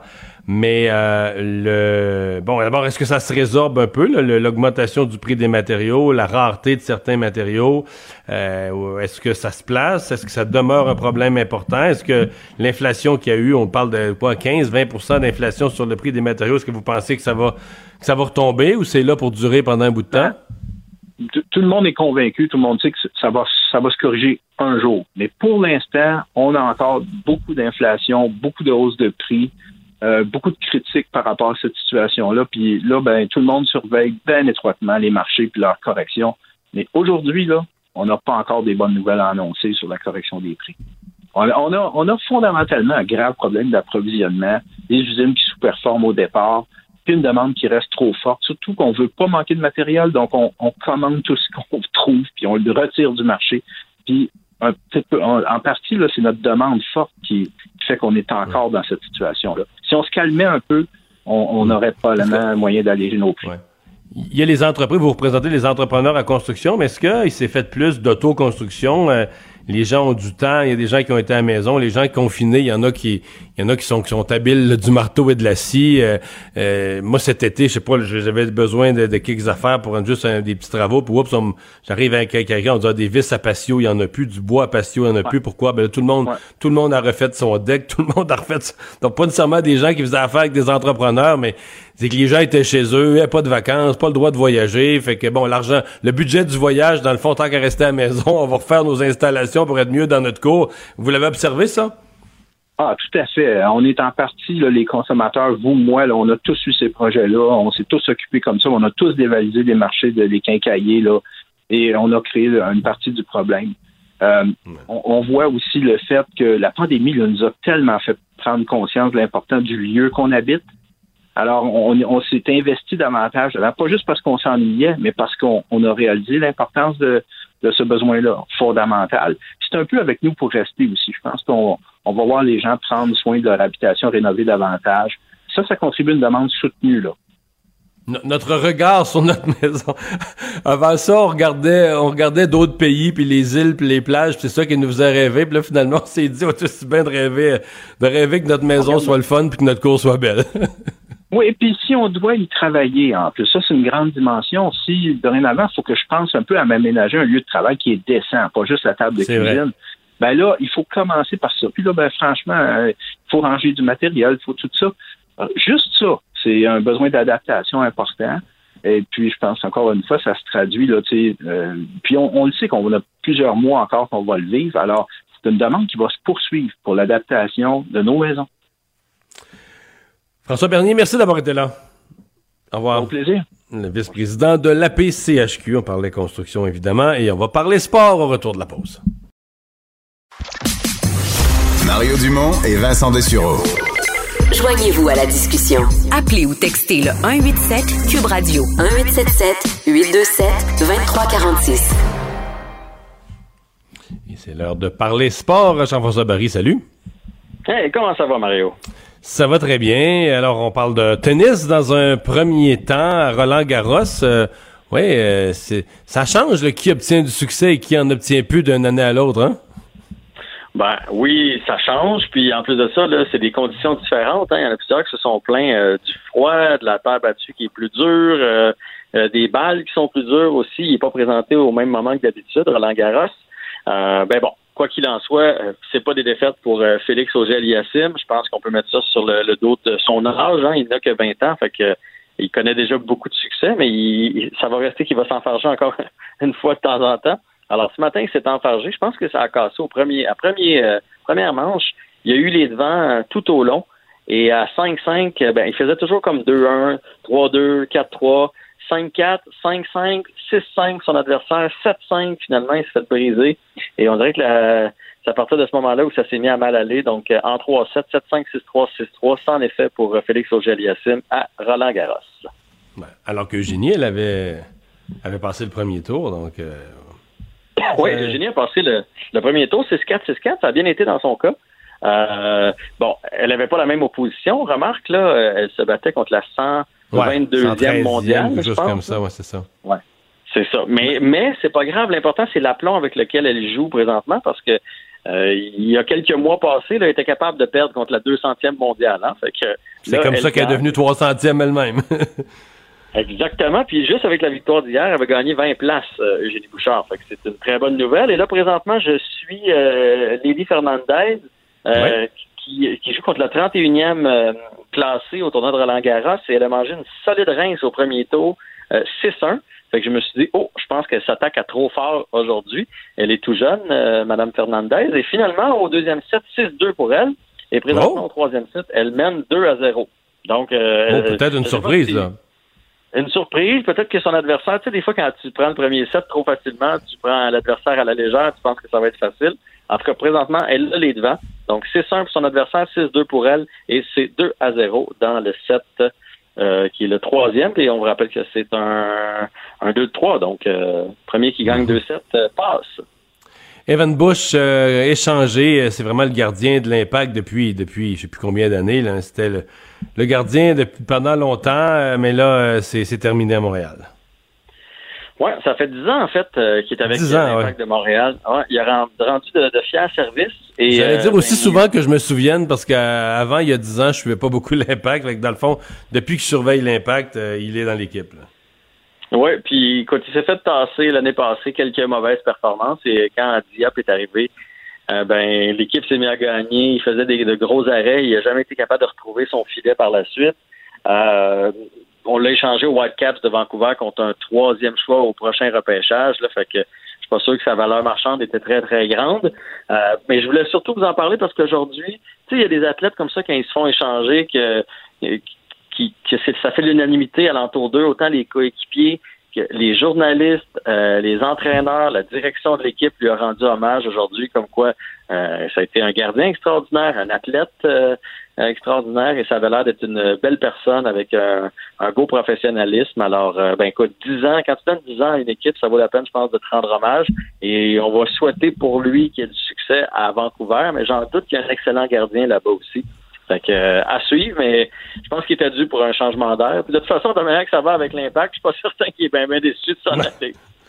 Ouais, c'est pas une bonne lancée, l'impact. Je sais pas qu'est-ce qui. Ben là, il leur manque des joueurs, ils, ont tous les problèmes du monde, là, mais ça fait quelques matchs que c'est pas chic, là. Non, mais ils ont vraiment tous les problèmes du monde. Il, il, manque de joueurs, il y a des joueurs blessés, ils peuvent pas aller chercher des joueurs des transferts d'Europe à cause de la de la COVID, il faut les faire rentrer ici, tout ça, c'est compliqué. Ils jouent à l'étranger. Là, ils ont décidé de revenir à la maison euh, parce qu'ils ont comme une semaine sans jouer. C'était pas le plan initial, mais euh, Thierry Henry a comme expliqué que les gars avaient plus besoin de se reposer mentalement que de s'entraîner, de venir voir leur famille, etc. Mais quand tu es à quatre défaites en ligne au soccer, tu n'en joues pas 82 au soccer. Hein. quatre défaites sur une saison, ça, c'est long, longtemps. Ouais. Euh, bon, euh, parlons de cette soirée euh, de sport, un lundi soir particulier, parce que c'est ce soir qu'on remet la Coupe Stanley, je t'annonce ça. Puis c'est ce soir aussi le Super Bowl. Ben, en tout cas, je suis d'accord avec toi. C'est les grandes lignes que, j'ai envoyées à Alex. j'ai dit à Mario que c'est une des plus belles soirées de sport de l'année, à mon avis. Parce qu'on va remettre la Coupe Stanley. Je pense pas que le Lightning va s'enfarger une deuxième fois de, de, fil. D'ailleurs, le Lightning... mais le, ouais, mais samedi soir, là, Alors, écoute, ils ont, perdu en deuxième prolongation, mais en première prolongation, ils ont contrôlé les 20 minutes de jeu. Ils ont eu je sais plus combien de chances de marquer. Il y a un point où tu dis, écoute, t'as pas, si t'as pas été capable de la mettre dedans, tu mérites pas de gagner à soir. Dans toutes les occasions que tu as eues, si t'as pas pu la mettre au fond du filet, des lancers à côté quand il y avait des belles ouvertures, on dirait qu'il était pas dû. Hein. Non, il était pas dû. Puis c'est correct, là, je pense que Dallas en méritait une. Mais tu sais que le Lightning n'a pas perdu deux matchs de suite euh, de toutes euh, les séries. Euh, à chaque fois qu'ils ont perdu, ils ont rebondi le, match suivant. Et souvent, ils ont rebondi fort. j'ai hâte de voir si Dallas va être capable de tenir le coup. Dallas, on, sent que ça tient avec de la broche. Euh, tu sais, ça prend des gros arrêts, des, des héros obscurs. Là, Sekera sera pas là finalement dans le match de ce soir. Alors moi, je pense que c'est ce soir qu'on va voir la Coupe Stanley. Euh, ce soir qu'on va remettre le MVP et c'est la meilleure équipe de la ligue. C'est eux autres qui méritent de remporter ça. C'est qui ton MVP si le Lightning ben, pour moi, c'est pour moi il n'y a aucun doute. Je sais qu'il y a Brandon Point, il y en a d'autres qui sont visés, mais pour moi, c'est Hedman. Je veux dire, c'est Victor Hedman, c'est le défenseur parce qu'il serait c'est autre chose un défenseur qu'un attaquant. C'est vraiment un pilier, la fiabilité, euh, des buts importants à tout bout de champ, euh, le leadership. Pour moi, tu, le joueur le plus utile à l'équipe, si ça veut dire quelque chose, MVP, le most valuable player, pour moi, il n'y a aucun doute. C'est sans hésitation, c'est Victor Edmond. Bon, ben tu vois, moi, c'est Brandon Point. Ah oui? on, verra bien. Ben, Brandon Point, là, chaque fois qu'il n'a pas été en uniforme, ou presque, le Lightning a perdu. Si tu regardes les défaites du Lightning, c'est quand Point n'était pas là. Et on, oublie, on a, tendance à oublier les gros buts en début de, de séries éliminatoires, mais souviens-toi du match de cette période contre Columbus. C'est Braden Point qui avait marqué. Euh, il y a deux buts en prolongation. Euh, Braden Point, euh, fait ben, moi, c'est mon c'est mon choix, là. Mais j'avoue que Victor Redman, ça va être très, très, très serré avec lui parce que euh, 11 buts, je pense, pour un défenseur, là, c'est, euh, c'est extraordinaire. Et en plus de son travail en défensive. Mais peu importe, je pense que ce trophée-là tombe, tombe secondaire lorsqu'on gagne la Coupe Stanley. Oui, oui, oui. mais c'est ça. Donc pendant ce temps-là, va se jouer le Super Bowl. Ben oui, c'est ça. C'est une façon de parler, c'est une façon de parler, mais c'est un peu ça quand même. Là. Pour moi, c'est les deux puissants, les deux meilleures équipes de la du, du, du football majeur. Là. Évidemment, ils peuvent pas, euh, sont dans la même, euh, ils peuvent pas se rencontrer au Super Bowl, là, mais c'est tout un match à soir. C'est un, un, choc de titans, même si les titans sont pas là. Donc les Chiefs contre les Ravens, Lamar Jackson contre Pat Mahomes. Et non seulement c'est deux bonnes équipes, et tu sais, t'as l'équipe qui a gagné puis l'équipe qui aspire à gagner, mais en plus de ça, je pense que tu as des deux joueurs avec le, le, le, le, plus d'aura alentour d'eux autres. C'est un peu comme Tiger Woods au golf. Tu sais, euh, un tournoi, c'est pas pareil quand Tiger est là. Mais présentement, le Pat Mahomes, aussitôt qu'il joue, on veut voir son match. Puis Lamar Jackson, de l'autre côté, quand il joue, on veut voir son match aussi. Et là, tu as les deux sur le terrain en même temps à la troisième semaine d'activité. Ça va être euh, tout un duel. Puis moi, je pense que les Ravens vont aller chercher ça. Ils sont à domicile. Oh, ils ont ils ont tout approuvé. Puis Lamar Jackson, on a tendance à penser qu'il est juste capable de courir, mais maintenant, il est capable de passer le ballon aussi. Euh, je pense que les, euh, les, Ravens vont aller chercher le match de ce soir. Non, c'est bien possible. La défensive des Ravens, euh, va falloir que le ballon sorte vite des mains de Patrick Mahomes parce que d'après moi, ça va, il va se sentir dans un nid de guêpe. Ça va bourdonner autour. Là. Fait que, ouais, puis tu sais, les autres, ils viennent de gagner. On dirait, ils ont gagné quand même euh, de façon serrée au dernier match. Ils sont pas, sont pas encore euh, totalement en mission. Ils sont pas, euh, sont pas clutch comme comme lorsqu'ils vont arriver en série. Alors que les Ravens ont faim, ils veulent prouver qu'ils sont capables de jouer contre les meilleurs. Fait que, mais ça va être, écoute, toute une soirée de sport. le sixième match de la finale de la Coupe Stanley et le, un pré-Super Bowl entre les Ravens et les Chiefs. Fait que je vais me coucher tard et toi aussi, j'imagine. Ben, on s'en reparle demain. À demain. Salut Jean-François. Le remède à la désinformation. Le remède à la désinformation. Mario Dumont et Vincent Dessureau. Cube Radio. Alors, euh, Alex, euh, donc euh, dans un petit peu moins d'une heure, d'abord, faut rappeler que François Legault est sorti de confinement, je pense c'est à midi, que ses journées étaient terminées. Et euh, ben, ça tardera pas avant qu'il fasse une première conférence de presse d'importance, parce que comme je disais, dans un peu moins d'une heure, on va présenter ça. Peut-être une des conférences de presse les plus suivies là, depuis euh, depuis celle du printemps. Oui, absolument. où on va annoncer des choix difficiles, c'est ce qu'on sait.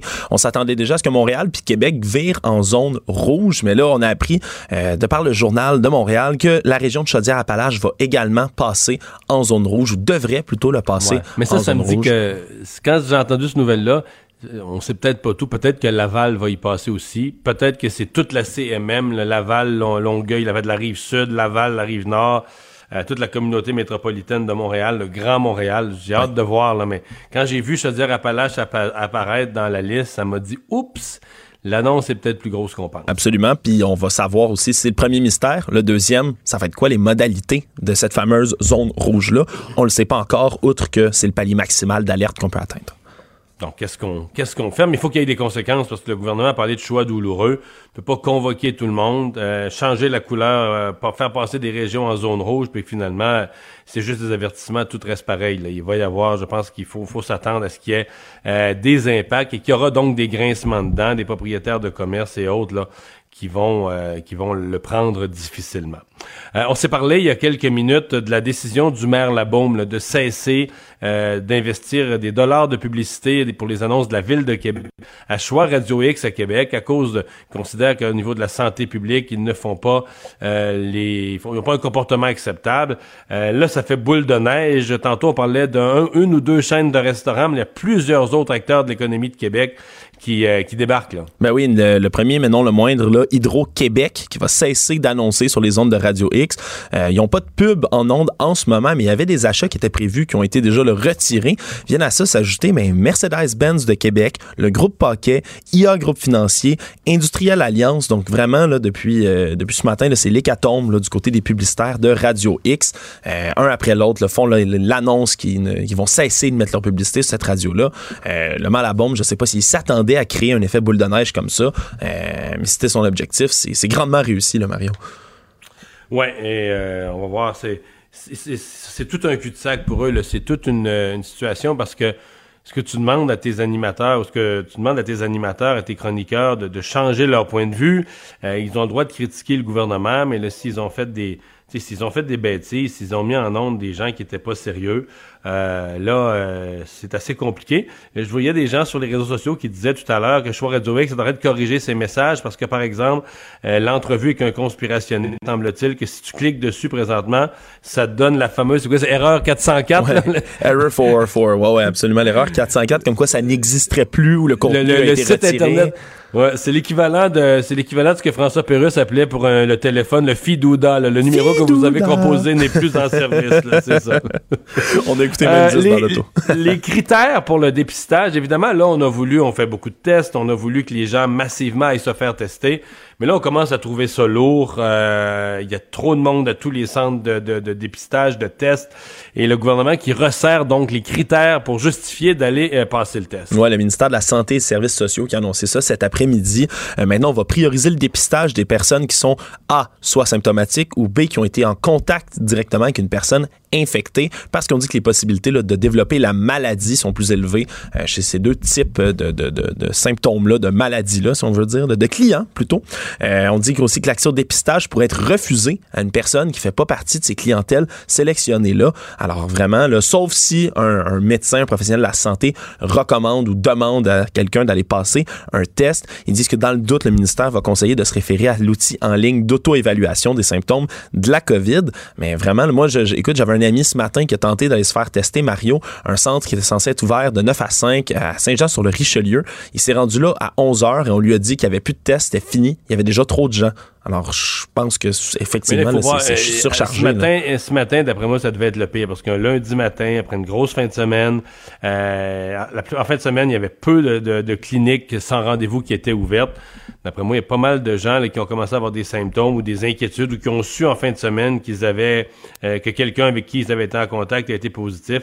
Donc, euh, c'était prévisible là, que le lundi matin, ça allait se, se- les, les gens allaient se ruer vers les centres de dépistage. Donc, des critères donc plus restrictifs. Euh, On dit, entendu- on dit que c'est temporaire, d'ailleurs. oui, mais c'est parce que j'ai entendu des gens, le, le fameux 35 000 tests, là, le gouvernement s'était fixé ça comme objectif, l'a atteint, il faut applaudir. Ils l'ont à 30 ans, je pense qu'ils ont une journée à 36 000. Mais moi, on m'a dit, tu sais, à un moment donné, t'en fais, je sais pas, là, mettons, une business qui est capable de- d'empocher euh, m- 10 000 sacs de patates par jour, puis qui réussit à faire trois journées de suite à 14 000. là. Mais je veux dire, elle peut aussi dire l'entreprise, garde, on t'offre pas là. Tu sais, les employés ont fait du temps supplémentaire. Il y en a un qui menace de démissionner, l'autre a mal dans le dos, l'autre ses enfants Ouais, bras, tu crois? Tu as étiré la machine, donc t'as li... Donc là, on, on me dit, euh, on est un peu là-dedans, là. C'est-à-dire, Le, le- le ministère de la Santé, le système de santé, on a emprunté des gens aux hôpitaux, on a fait, tu sais, pour, parce que là, ça en prend du monde pour faire les tests, là, envoyer le petit écouvillon dans le nez, puis sortir, puis remplir les papiers, puis, euh, Puis, c'est des- ça au bon dossier, parce qu'il faut, après faut que tu rappelles la bonne personne, faut pas que tu les... Donc, c- on a étiré la machine au max pour aller chercher autant de tests. Mais on dit on pourra pas, il y a des gens, pour faire ça, il y a des gens qui ont pas pris leurs vacances, des gens qui ont fait du temps supplémentaire. On pourra pas, euh, jusqu'au mois de novembre, maintenir cette quantité de tests-là. Ouais, puis on oublie, on en parlait tellement au début de la pandémie, mais ces gens-là, là, tu sais, pour être allé me faire tester là, quand même récemment, ils suivent des mesures de protection là, parmi les, les plus sévères, là, si on veut. Là, Oui, parce Euh, que les autres, de- ils ont, ils ont devant eux toutes des gens qui pensent avoir la COVID. Exact. Pour toutes sortes de raisons, là, qui ont des symptômes ou qui ont été en contact avec quelqu'un. Mais t'as juste des potentiels infectés dans ta face. là. Ah ouais, puis t'es, dans les dans les dans les mesures, la visière, le masque, l'équipement de protection de la tête aux pieds que tu dois changer constamment, ça doit être des conditions là, complètement folles. euh, surtout quand on tu le dis toi-même, on, on étire l'élastique, on demande à tout le monde de donner son 110 mais à un moment Et donné, pour l'instant, tout le monde, je rappelle que pour l'instant, dans la plupart des endroits, on attend dehors. ouais, Et ça, on est à quelques semaines que ça va devenir froid. Ouais, drôle, mais ouais. Puis, euh, tu sais, la, la, la- le début novembre, là, quand il, fait 3 degrés puis il pleut avec du vent, Attendre trois heures dehors, ça va être pas mal moins agréable. hein? pas le fun. Pas le fun, pas longtemps. Euh, donc, cette femme de Saint-Hubert euh, qui euh, était accusée aux États-Unis avait une étape importante aujourd'hui et elle a pas... Ben, pense qu'on est mieux de se préparer à dire souvent elle a pas gagné. Là, hein. Effectivement, là, Pascal Ferrier, là, cette femme de 53 ans qui était de retour aujourd'hui devant le tribunal à Buffalo, dans l'État de New York. Aujourd'hui, on a refusé sa libération avant le procès. C'est ce qu'elle demandait parce qu'on dit euh, qu'il y aurait des risques et pour la sécurité de certains euh, hauts membres, dont le président des États-Unis, ainsi que ben, on- certaines preuves qui laissent croire qu'elle pourrait être dangereuse parce que ben, la police a découvert des traces de ricine. C'est confirmé dans l'appartement de Pascal Ferrier, le procureur fédéral américain aujourd'hui. Oui. Ça, c'est le FBI qui a reçu ces, ces éléments d'enquête-là de, de, l'en- de- de la, de la descente de la GRC. la Exact. Le procureur fédéral là, qui disait qu'il venait de recevoir les résultats d'analyse du laboratoire national de microbiologie, du Canada. Ça confirmait qu'il y avait des traces de ricine sur un mortier dans l'appartement. Donc, elle aurait pillé, pilé, si on veut, euh, ces petites, euh, cette, poudre-là pour la mettre dans les enveloppes. C'est ce qu'on peut déduire de tout ça. C'est une équipe de la GRC, de la Gendarmerie royale du Canada, qui était assistée là, par une équipe de l'armée canadienne experte en armes chimiques et bactériologiques qui ont procédé là, à passer au peigne fin euh, l'appartement de cette dame-là. On dit aussi qu'il y a d'autres éléments qui ont été révélés de l'enquête, entre autres que quand elle s'est présentée au poste frontière qui relie euh, Buffalo et l'Ontario, elle aurait elle-même dit là d'emblée c'est moi qui ai envoyé les lettres euh, que tout le monde là, euh, panique dessus en ce moment euh, à la ricine. Elle avait sur elle un pistolet semi-automatique, à peu près 300 cartouches fonctionnelles, un couteau à ressort, un pistolet à impulsion électrique, plus communément appelé là, un taser, euh, une matraque, puis un faux permis de conduire du Texas. Puis on comprend aussi que euh, elle avouait en interrogatoire avoir envoyé ces lettres-là et les autres lettres qu'elle avait envoyées justement au Texas, qui contenaient elle aussi de la ricine, elles auraient été envoyées aux policiers qui l'avaient détenue dans un voyage précédent en 2019. Elle avait été arrêtée justement pour avoir euh, un faux permis de conduire texan. Il semblerait qu'elle aurait, elle aurait voulu se venger, là, selon toute évidence, là, de, de ces gens-là, en plus du euh, président des États-Unis, Donald Trump. Ouais. Elle va. Elle va pas bien, là. Ben, elle est accusée, d'avoir menacé de mort le président américain. Non, non, non, je Mais comprends, déjà- mais je veux dire, ouais. euh, les décisions qu'elle a prises, les aveux qu'elle fait aux frontières, je veux dire, c'est les gestes, là. Qu'il n'y a pas de stratégie, ce que je veux dire, c'est les gestes d'une personne mi-chemin entre un peu perdu, désespéré. euh, bon, est-ce que est-ce que sera suffisant? Parce qu'en même temps, pour être jugé inapte à, à subir son procès, faut être incapable de différencier le bien du mal. En gros, c'est ça le critère, là. Ouais. Et je suis pas sûr qu'elle va passer ce critère-là, qu'elle était plus capable de différencier le bien du mal. Ouais, puis déjà, Mais- déjà la poursuite l'a annoncé qu'il allait avoir de nombreux autres chefs d'accusation qui allaient s'ajouter, euh, qui n'ont pas été annoncés encore. Donc, euh, non, elle est vraiment pas sortie du bois, comme on dit. Le Bloc québécois qui a présenté son plan de relance. Oui, le plan de relance, le Québec choisit, le Bloc agit, document d'une vingtaine de pages là, qui a été révélé aujourd'hui pour ben, relancer l'après-pandémie. On, on, dira peut-être que ça tombe mal au moment où on s'apprête à annoncer là, des zones rouges, deuxième vague et tout, euh, mais déjà là, euh, plusieurs grandes lignes qui sont présentées par le Bloc qui eux-mêmes disent être infiniment plus précis que le discours du trône, c'est ce qu'on dit. Ils demandent entre autres, si je, le résume rapidement, d'investir dans la transformation énergétique, entre autres au Québec pour euh, se départir des hydrocarbures. Ils demandent une commission d'enquête également sur la pandémie, sur la gestion fédérale euh, du gouvernement en temps de pandémie. Euh, évidemment, redemandent les transferts augmentés en santé pour les provinces. Aussi, ils demandent au gouvernement de fournir un budget, hein, ce qui n'a pas vraiment été fourni jusqu'à date, des projections de finances publiques pour les trois prochaines années au minimum dès la rentrée parlementaire. Euh, Puis ici et là, là d'autres soutiens aux entreprises québécoises, euh, euh, augmenter de manière permanente la sécurité de vieillesse de 110 dollars par mois, etc., etc. Mais bref, un plan de relance qui euh, vient vraiment en contradiction avec, si on peut, le, le, si on veut, le discours du trône qui a été présenté la semaine dernière. Alex, c'est vraiment malheureux que le mandat de Mme Julie Payette se passe pas mieux parce qu'elle avait eu une si belle intronisation. une intronisation qui a, qui a, coûté cher, Mario, hein? des documents fédéraux là, qui ont été rendus publics puis qui ont été repris dans le National Post, là, qui, eux, ont, ont étendu là, tout ce que ça a coûté, cette cérémonie d'intronisation. Euh, lorsque, en 2017, lorsqu'elle est devenue gouverneure générale, ça aurait coûté aux contribuables 649 000 Mario, alors qu'il y avait un budget de 500 000 déjà. C'est un beau party, ça? Ouais, c'est un beau party. Là. Écoute, on... puis d'ailleurs, c'est détaillé. À l'époque, on avait le droit de se réunir. Là. On pouvait dépenser pour ben, ça. Ça, quand on sait. C'est en deux parties, quand même, Marion, on peut se le dire. Une cérémonie en plein milieu du jour pour 1000 invités, puis un cocktail party, un petit party cocktail le soir pour, pour 2000 personnes au euh, Musée canadien d'histoire. Euh, ça a été approuvé, tout ça, par Mélanie Joly. Hein, on, le, souligne dans l'article. Entre autres, ben, ça a coûté 40 000 de, de goûter, de petites bouchées, 32 000 de bars ouverts pour les invités, 18 000 32 000 de, de bars ouverts. 32 000 de de personnes? 1000 per... Il y avait 2000 personnes au cocktail. 2000 personnes? Non, c'est 16 piastres par personne. Oui, c'est quand même raisonnable, peut-on dire, mais garde, ben, ils ont quand même trouvé le moyen. Toi puis moi, toi puis moi, on coûte 17 dans une soirée bar ouvert. Ensemble? Séparés? Écoute, mais, mais, moi, c'est ahurissant. On pas de montant moyenne. Ben, peut-être, ça se peut, ça se peut. Je veux pas, euh, je, je, veux pas m'avancer là-dessus, mais peut-être. Écoute, ça a coûté aussi 18 000 dit-on, de décors, de fleurs, de draperies, même si, c'est mentionné dans les documents, il y a des employés de la fonction publique qui ont tenté de réduire les coûts en allant magasiner, entre autres, chez Costco, chez Dollarama, et et même, et même chez Jean Coutu, Mario. On serait allé magasiner chez Jean Coutu pour, entre autres, aller chercher du maquillage de dernière minute pour les gens qui sont venus performer parce que le gros du prix se retrouve là, Mario. Je sais pas si tu te souviens, mais il y avait Ginette Renault qui était allé chanter à ce, ce bel événement. Ouais. Ben, Ginette Renault, elle facture quand même 12 500 quand elle vient chanter. C'est les prix. Pour vrai, c'est les prix. Ouais, ouais. Ça coûte cher, mais tu sais, on ajoute à ça euh, Zurumba, un groupe de, de, percussion montréalais qui coûte 15 000 Après ça, il y a Florent Volant qui est à 7 000 etc., etc. Ça, ça ajouté. Il y avait beaucoup d'argent, beaucoup d'argent, disons-le, pour les performances. Tout ça pour dire que ben, près de 150 000 de plus ont été dépensés que le budget qui était prévu pour cet événement-là. Et ça, Mario, même si ben, l'armée canadienne a été gentille, ils n'ont pas, ils ont pas chargé pour amener les quatre canons pour faire le 21 ah. Gun Salute. Et ils ont même fait gratuitement le vol de deux CF-18 qui sont venus de Bagotville parce que ben, ça coûte 34 000 faire voler, 34 800 pour être précis, faire voler ces beaux engins-là. Ouais, sauf que c'est nous autres qui payent pareil, fait qu'il faudrait ajouter ça au prix du party. Fait que là, on est rendu à un party de trois quarts de million. Là. Ah, ça, ça, coûte cher hein, quand même. Ouais. Euh, J'étais pas là, là, mais j'espère que c'était le fun. Moi, je, fais, je prends un engagement. Moi, si on me fait un party de trois quarts de million pour une nouvelle job, je ferai pas suer après. Je vais être gentil là, pendant les quatre années qui suivent. Tu vas pas demander un, une porte à 250 000 pour pas voir tes gardes du corps? Un escalier de contournement. non, non.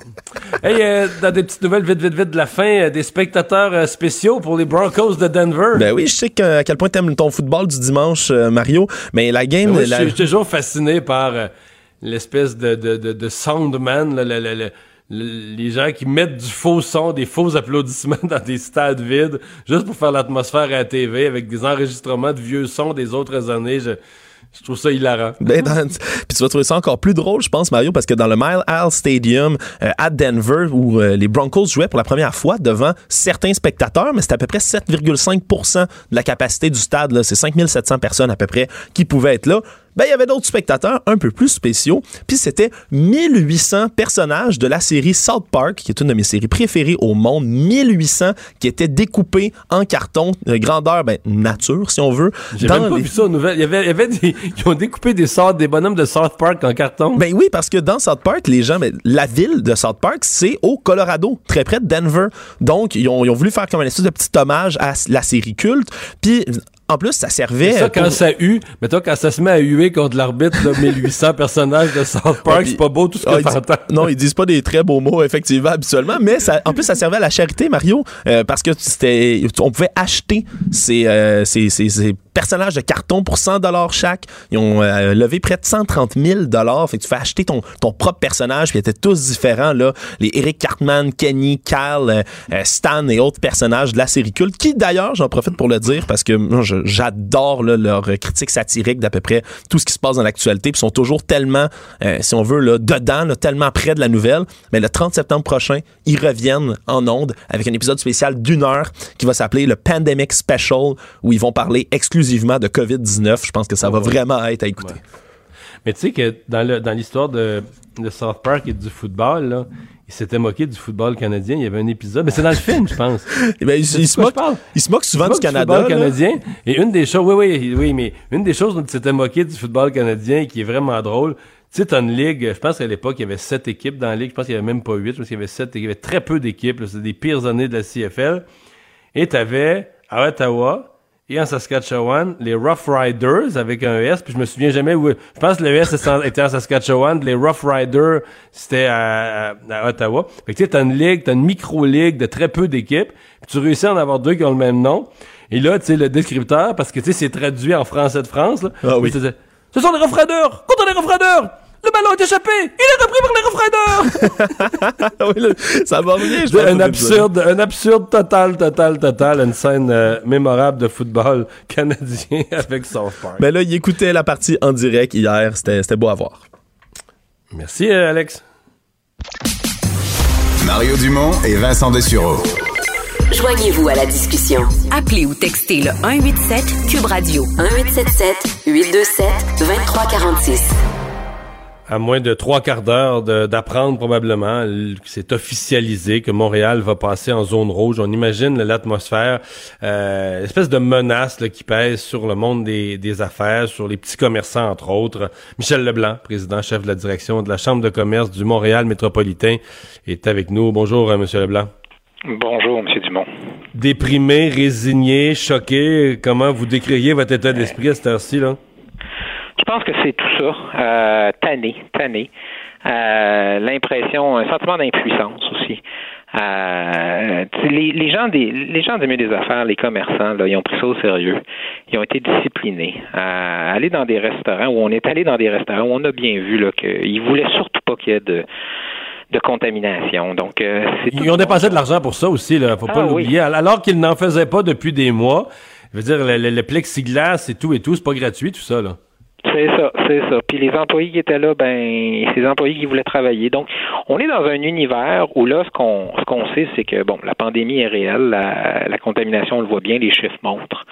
Euh, J'ai bien entendu le, le ministre Dubé depuis quelques jours là, on, on va faire un espèce de grand, grand bid de 28 jours. Là. On va se discipliner, puis on va le faire pendant 28 jours. Puis J'ai l'impression que c'est ça qu'il va nous annoncer aujourd'hui. Là, c'est, euh, on, on, on, en fin de les semaine, jours, son on message n'a pas les été entendu. Je pense que ça a été pire que jamais, là. Ben, c'est ça, c'est ça. Donc, je le comprends, le ministre, de dire, c'est comme si on a de la difficulté à prendre ça au sérieux. Euh, je comprends que effectivement, présentement, la contamination, elle se passe surtout chez les jeunes. Donc, je comprends qu'on voit pas les chiffres d'hospitalisation monter. Euh, ça monte pas dans les soins intensifs non plus. Mais ce que je comprends là des échanges que j'ai avec la santé publique, c'est que eux, ils voient venir, puis ils connaissent ça, ils voient comment ça se passe ailleurs, puis éventuellement, ça va toucher les vulnérables. Éventuellement, ça va se ramener dans les hôpitaux. Puis peut-être même que dans les hôpitaux, il y a du personnel qui va être touché. Alors, la grande inquiétude a pris tout le monde. Et, donc, on le voit bien. Là. moi, je suis pas en train de lancer la, pierre à la décision de dire qu'on va mettre en place des mesures restrictives, des, des, contraintes carrément. Je suis juste en train de dire au gouvernement, là, puis je vous dirais que j'ai des échanges constants ces jours-ci, ça va prendre des mesures pour aider tous ces commerçants-là. Et, pour moi, là, le, signal que je veux lancer, là, c'est donnons-leur un mois gratis. S'ils ont de l'électricité, ben Hydro-Québec, pendant un mois, on charge rien. S'ils prennent du gaz, pendant un mois, Énergir, on charge rien. Il faut faire en sorte qu'on répartisse le poids. Euh, vous n'avez pas nommé les taxes foncières. Est-ce que, est-ce que durant ce mois-là, la Ville de Montréal met X ces taxes foncières pour un mois? Oui, oui, puis ça sera le gouvernement du Québec qui compensera la ville parce que la ville, elle n'a pas le droit de faire des déficits puis être en service de première ligne. Fait que c'est pas quand on dit la ville fait un gel de taxes ou carrément élimine la taxe, on se retourne vers Québec et on dit finance cette mesure-là. Mais c'est clair que là, présentement, les commerces qui vont être touchés, il faut leur donner un break. Puis ça doit être un vrai break. De dire un mois, on se dit qu'on a un mois, qu'on se on, se confine, on se discipline, on s'arrête, on essaie de faire un mois où les autos, tout ce qui est public, tout ce qui est gouvernemental n'est pas chargé aux commerçants. Exact. C'est ça. Un commerçant, là, il y a une free ride pendant un mois, puis on le reconnaît collectivement. C'est, c'est pas aux commerçants de voir leur projet de vie s'écrouler parce qu'ils doivent parce que les autres, ils n'ont rien à se reprocher. Là. C'est pas eux qui sont coupables là-dedans. Donc, il faut, ça peut être les restaurateurs, ça peut être les salles de spectacle, tout ce qui dépend de, de, de foule, j'ai l'impression que c'est ça qu'on va interdire, on, leur élimine complètement leurs frais de ce qui est public pendant un mois. Il y avait quand même... Euh, mais ça va tellement vite. Hein. Tu sais, j'essaie de, de, repenser le dernier mois qu'on vient de vivre. Je me reporte au 1er septembre, puis moi, je suis ça tous les jours, puis je présente ça aux gens. Tu sais, quand c'est apparu les cartes de couleur, tu sais euh, J'avais même écrit là-dessus que j'appréciais ça, une stratégie ciblée. On allait plus fermer mur à mur, euh, on allait cibler les régions où il y a des problèmes, on allait cibler les secteurs où il y a des problèmes. Mais ça a été tellement vite, là, je veux dire, d'une semaine à l'autre, quasiment d'une journée à l'autre, deux fois dans la même semaine, on changeait les couleurs, les nombres de cas augmentaient, une nouvelle, tu la région de Québec, bon, euh, la vitesse à laquelle les choses se sont mises à mal aller on a l'impression qu'on a même pas eu le temps comme de, de, s'adapter, de bouger. Là, on est passé de vert à jaune à orange. La première chose que tu sais, lundi soir, euh, euh, ça va être rouge. Ça, ça a comme déboulé là, un point où c'est on, se demande peut-être que c'est juste la population, le public qui a pas pris le message assez vite, assez au sérieux pour euh, réagir. mais en l'espace de quatre semaines, tout a tout a basculé. Hein. Moi, je suis d'accord avec vous. Je pense qu'on est sous un état de choc collectif. Puis je pense aussi que c'est la grande année d'une leçon, là, un, cours avancé sur la pandémie puis sur ces, ces, situations de contamination. Ce que la santé publique nous dit depuis longtemps, c'est quand ça se met à, à se généraliser, là, quand il y a des lieux d'éclosion multiples, ça va très rapidement. Et c'est ce qu'on apprend à nos dépens. Là, c'est euh, il y a probablement eu euh, chez la santé publique des signes qu'ils voient depuis quelques semaines, ce qui expliquait les déclarations du ministre, les inquiétudes. Mais nous, on voyait des chiffres qui nous semblaient encore acceptables il y a deux, trois semaines. Eux voyaient bien la tendance.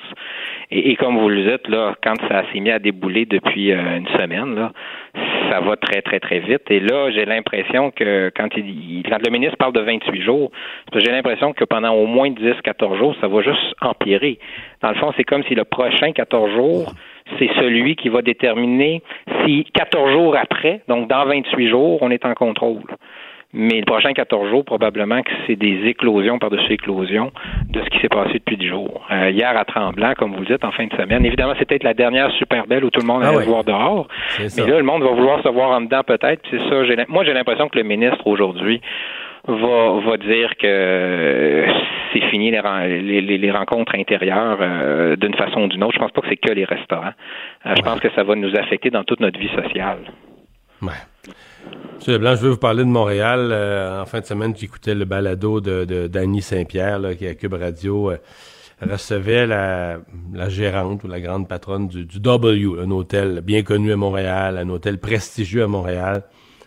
Le portrait qu'elle faisait de sa saison, ça, arrache le cœur. Des, des, taux d'occupation pour un bel hôtel comme ça en bas de 10% il reste une vingtaine d'employés dans un immense hôtel euh, qui donne pourtant du service haut de gamme, mais s'il n'y a plus de monde, tu peux pas faire vivre d'employés.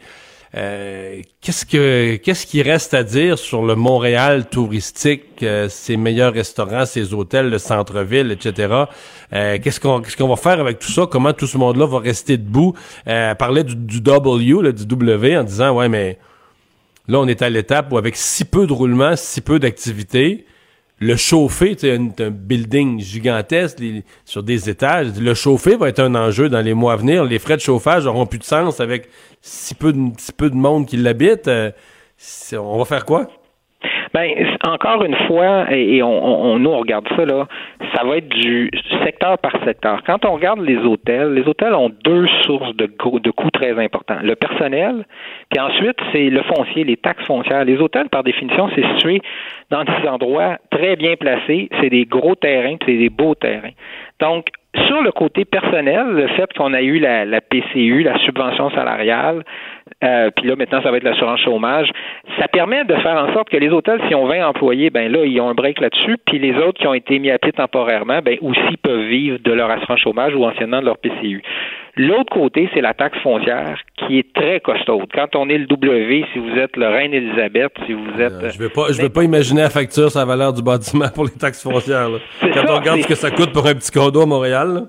C'est phénoménal. Et eux, donc, ce que moi, pour parler avec les gens des hôtels, eux, ce qu'ils réclament, c'est un break de taxe foncière. Qui disent ça, c'est mes frais fixes. Puis c'est comme si ma valeur foncière, là, qui est habituellement très élevée, mais effectivement, c'est un actif qui, qui, génère bien du revenu habituellement, là, c'est un actif qui génère rien du tout. Rien, rien, rien. Alors là, c'est encore une fois, c'est de demander un break ça, de taxe c'est aussi vrai des tours à bureau vide, là. Tout à fait, tout à fait. C'est sauf que les tours à bureau vide, quelque part, les locataires payent en partie des loyers. Ouais, et les gouvernements vrai. ont mis en place un programme pour soutenir les loyers des petits, pas les loyers des gros. Mais donc, les tours à bureau, c'est c'est moins clair. Les hôtels, ça, c'est un, une catastrophe absolue. Et là, l'autre message, c'est on va l'avoir l'élection américaine, puis une fois qu'elle aura eu lieu, il faut que le gouvernement canadien soit à l'aise d'établir des bulles sanitaires internationales. Évidemment, si ça va mal en France, on ne fait pas une bulle avec la France. Mais si éventuellement on a une stabilisation ici, puis dans des pays semblables, autorisons les voyages sans confinement au retour. Ça va générer un peu de déplacement, un peu de tourisme. Moi, je connais bien des Québécois qui seraient allés en Italie s'il n'y avait pas eu le confinement au retour au d'août ou euh, qui rêveraient cet hiver d'aller un petit peu au chaud. Et c'est la question du confinement au retour qui fatigue. Alors, si on est dans des situations où les pays sont comme nous, ben, permettons des voyages, puis on va avoir des touristes, puis on va aller en tourisme ailleurs aussi. Michel Leblanc, bonne chance. Merci beaucoup d'avoir été là. Merci, merci. Revoir, à bientôt. Président de la Chambre de commerce de Montréal. On va à la pause. C'est Richard Martineau qui est là dans un instant. Mario Dumont, un vent d'air frais. Pas étonnant que la politique soit sa deuxième nature. Vous écoutez Mario Dumont et Vincent Dessureau. Le, le, commentaire de Richard Martineau. Des commentaires pas comme les autres. Alors, on parlait sport tout à l'heure. Jean-François Barry nous parlait de Léla Annie Fernandez, jeune Canadienne de 18 ans, mais elle a gagné. Elle s'était fait ramasser ses soins au premier set, mais finalement, Roland Garros, elle a gagné les deux autres sets contre la 31e mondiale. Donc, euh, jeune Canadienne, prometteuse encore le tennis canadien qui va bien. Salut Richard. Salut, écoute, euh, on est dans le rouge, mais tu sais, quand je sais que c'est un détail, euh, euh, Mario, c'est un détail, mais quand même, annoncer ça comme ça, dans un talk show, à tout le monde en parle, j'avoue que c'est pas un détail. spécial. C'est pas un détail, Richard, c'est fondamental. C'est toute l'histoire de cet automne où, quand, par exemple, la deuxième vague, là, quand tu dis officiellement, tu dis la deuxième vague nous frappe, moi, je pense que ça doit être une annonce. C'est le premier ministre qui devrait le dire, basé sur un tableau de statistiques, un ensemble de choses, des données précises, puis tu donnes un grand coup avec ça de communication. Ça a été lâché par le docteur Arruda dans la fin d'une conférence de presse qui a dit, ben là, la deuxième vague est arrivée, elle est pas arrivée. Parce que là, ils prennent trop de questions des journalistes, ils jasent à l'infini, ils jasent de tout et de rien, puis là, ils se laissent aller à faire sans s'en rendre compte. Ouais, la deuxième vague, ouais, d'après moi, est arrivée. Ouais, peut-être, ouais, ouais, ouais, est arrivée. C'est ça la réponse, une, une réponse hésitante. Et là, hier, on va faire une annonce majeure, le premier passage en zone rouge des deux grandes villes du Québec. Oui. On est dans oui. un talk show, un seul poste. Les autres médias sont pas là. Euh, on n'a rien à annoncer. On l'annonce un peu, mais pas tout à fait. On dit ça va être dans les prochaines heures, mais on n'a pas de détails. On fait que tu c'est de l'improvisation totale. C'est de l'improvisation totale. Ça n'a pas de question de bon sens.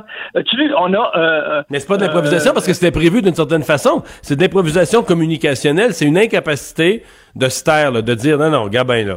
C'est tellement gros, ça, quand on l'annonce, on l'annonce, puis la veille, on le dit pas. C'est tout. Mais on a, on a un premier ministre, on a un premier ministre fédéral, Justin Trudeau, qui réquisitionne les zones pour rien dire.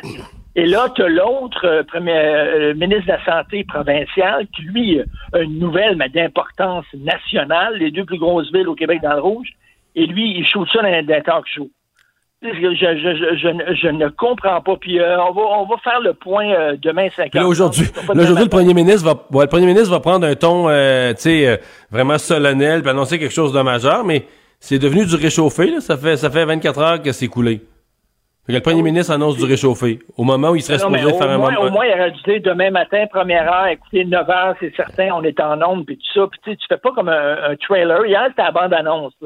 Ça, demain, on va peut-être annoncer ça.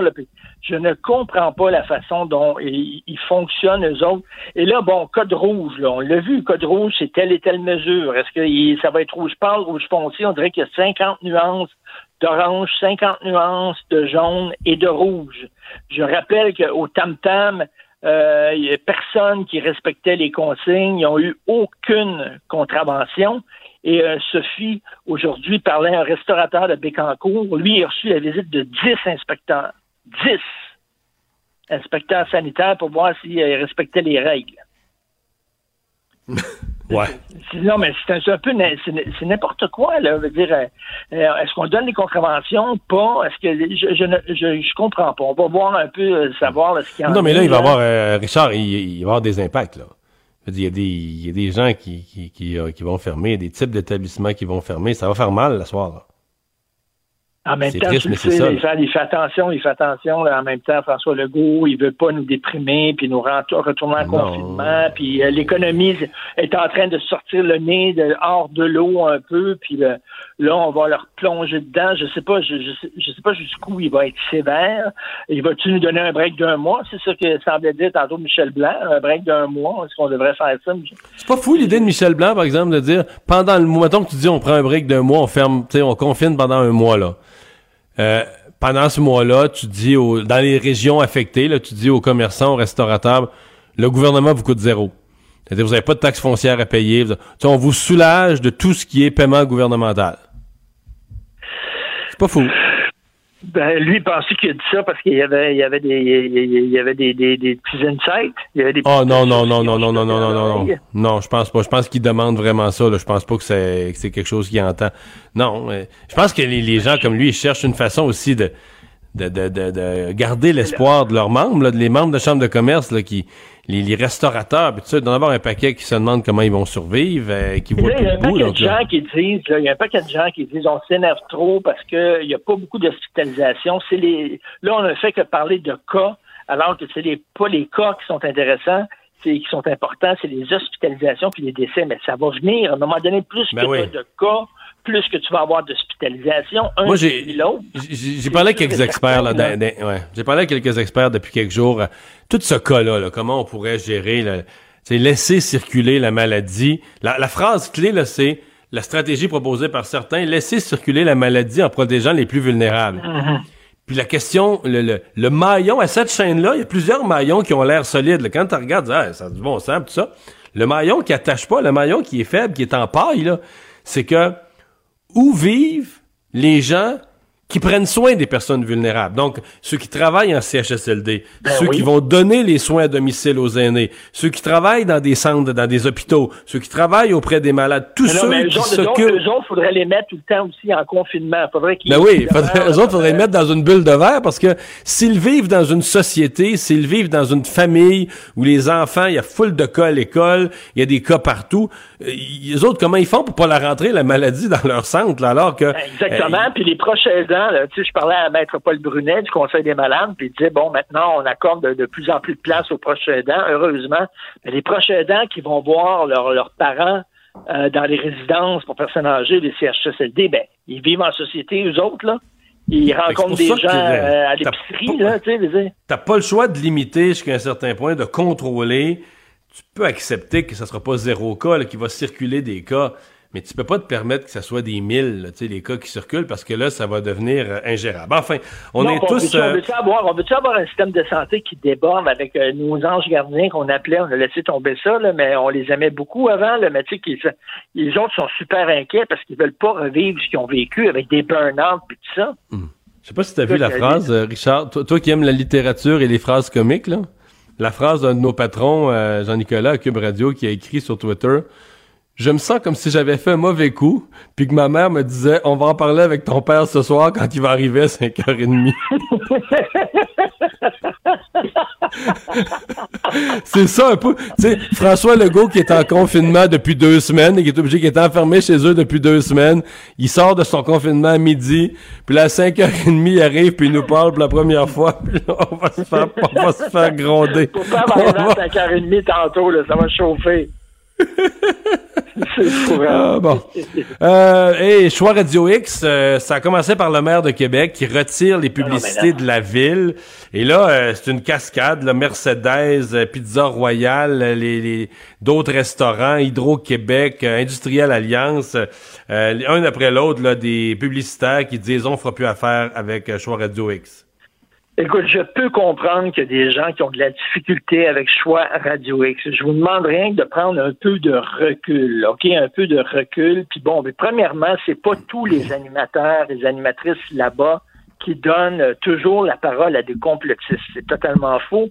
J'ai écrit un texte, moi, qui riait des complotistes totalement la semaine passée, puis ça a été lu intégralement euh, par euh, Denis Gravel à. Puis, Mais là, je pense qu'il en sont rendu avec Denis Gravel. On m'a raconté que Denis Gravel se moquait des auditeurs de certains autres animateurs, là.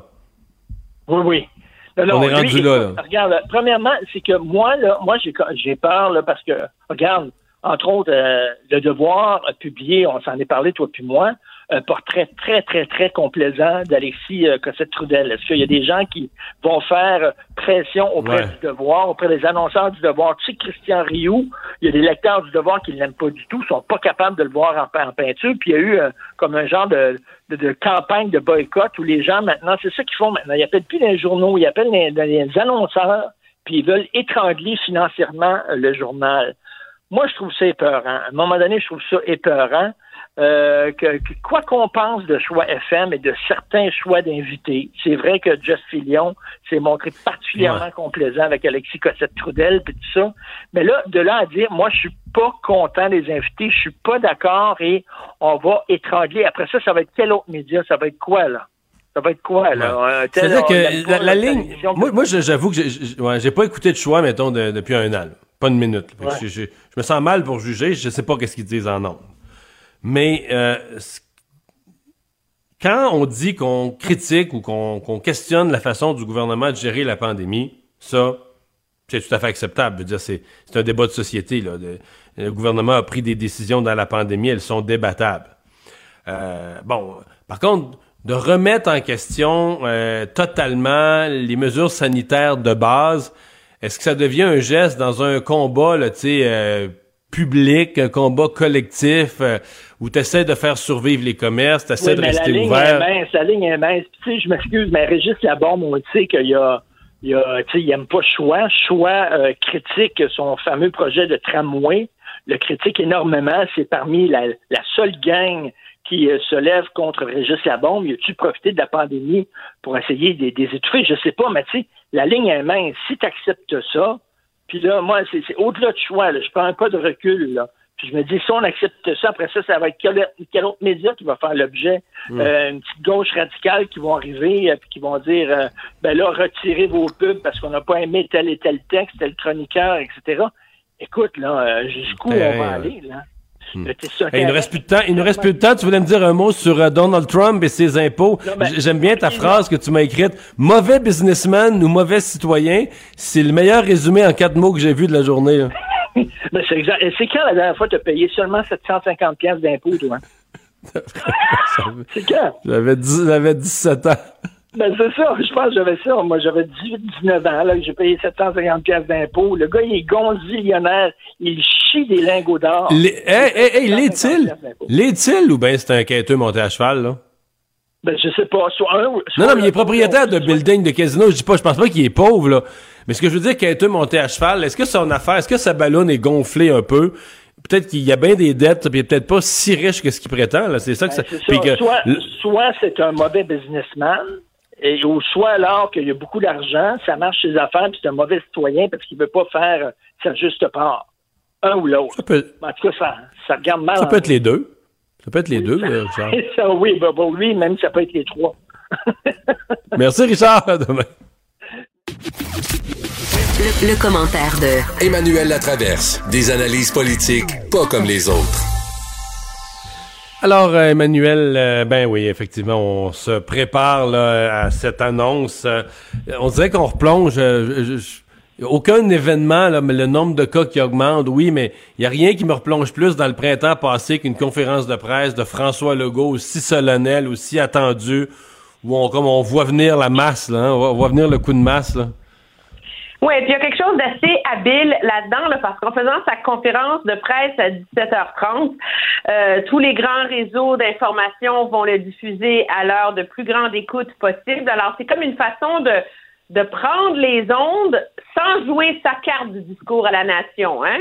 Alors, on est comme dans le pré-discours à la nation en faisant ça euh, à 5h30, je pense il y a un besoin de cohérence là, euh, de la de la part du gouvernement qui doit vraiment là, arriver avec des réponses claires et un plan de consignes claires, je pense, pour euh, pour la population. Moi, ce que j'ai vu dans les derniers 48 heures, là, puis je me suis beaucoup posé la question, si on parle de problème de communication du gouvernement, puis je me disais, mais pourtant, ça fait trois semaines qu'ils nous disent de faire attention, d'en faire moins. Je veux dire, c'est pas, euh, pas sorcier.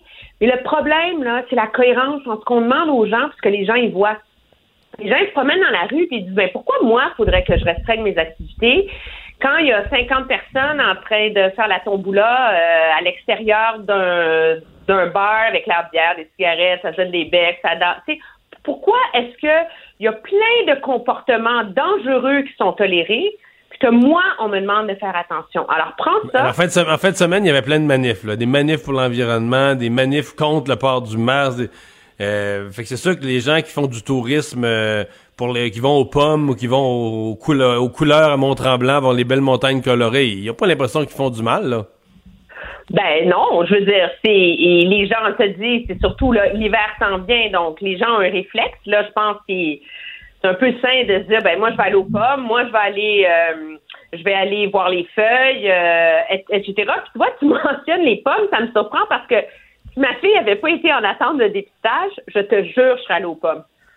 Parce que Mais là, aux pommes, les, aller aux aux pommes, pommes, probablement. Ouais, les gens idée. vont en se disant, on va, on va être dehors, il va y avoir de l'espace, là, mais ce que j'entends, c'est quand on rentre dans la boutique, des fois, euh, les gens sont cordés. euh, Ben non, mais c'est ça. Alors là, là, il faut vraiment que le gouvernement, je pense, arrive. Moi, il y a trois enjeux sur lesquels j'attends des réponses claires. Là.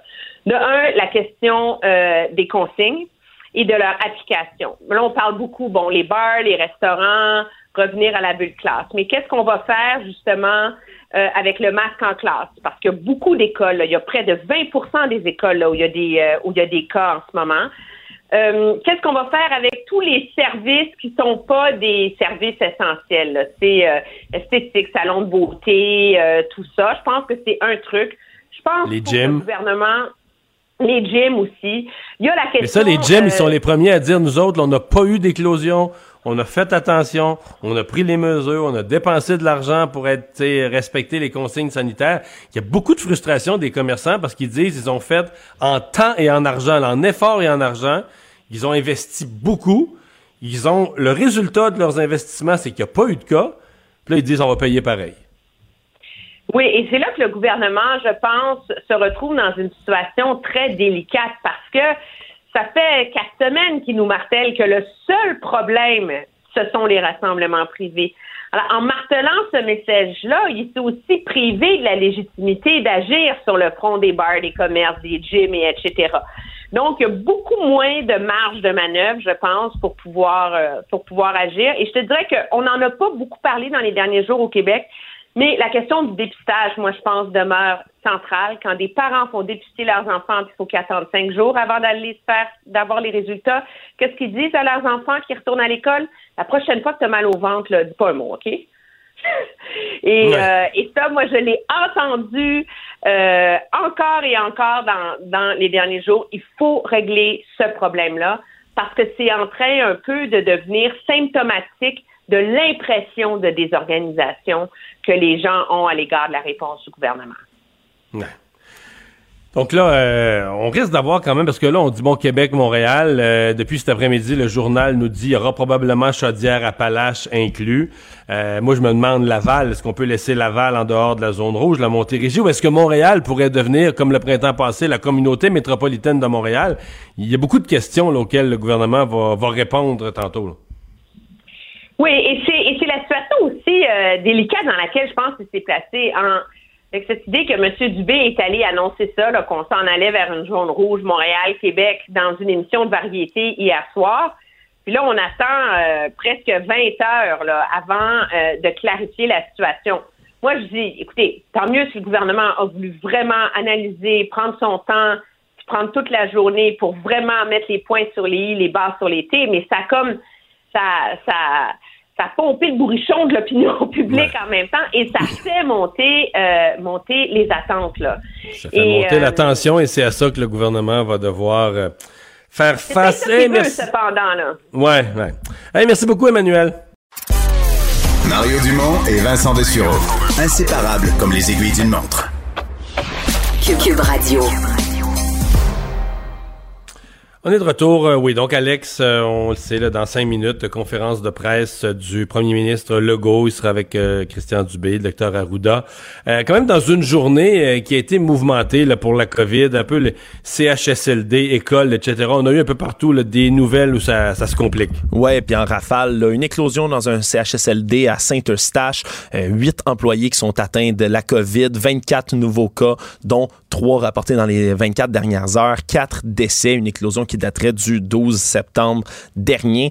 Euh, ça montre les chiffres là, pour euh, depuis hier, la dernière fois, on les a compilés. 24 CHSLD qui ont des éclosions de la COVID, 42 résidences pour aînés. Donc, un peu le, scénario catastrophe qui revient. Tu l'as dit aussi, même chose du côté des écoles. L'école euh, secondaire Gérard Fillon à Longueuil qui ferme ses portes jusqu'au 13 octobre parce qu'il y a trop de cas qui ont été relevés dans l'établissement après avoir fait un dépistage massif qui va être étiré là, non plus au premier et deuxième secondaire, mais à l'école. Sept enseignants. Il y avait des dépistages semblables aujourd'hui à Saint-Hilaire, à Saint-Jérôme. Donc là, on se dit, quand on voit les dépistages massifs, on se dit est-ce qu'il va leur arriver dans quelques jours le même sort? Une fois que l'on aura les résultats du dépistage, est-ce qu'il leur arrivera le même sort que Gérard Filion? Peut-être, peut-être d'autres écoles. Aussi tout à l'heure, on l'a appris, mais plutôt le journal l'a appris, la région de Chaudière-Appalaches qui va s'ajouter euh, à Montréal et à Québec, là, selon toute vraisemblance, euh, pour passer en zone rouge dans la conférence de presse qui, je le rappelle, là, va euh, suivre dans les prochaines minutes.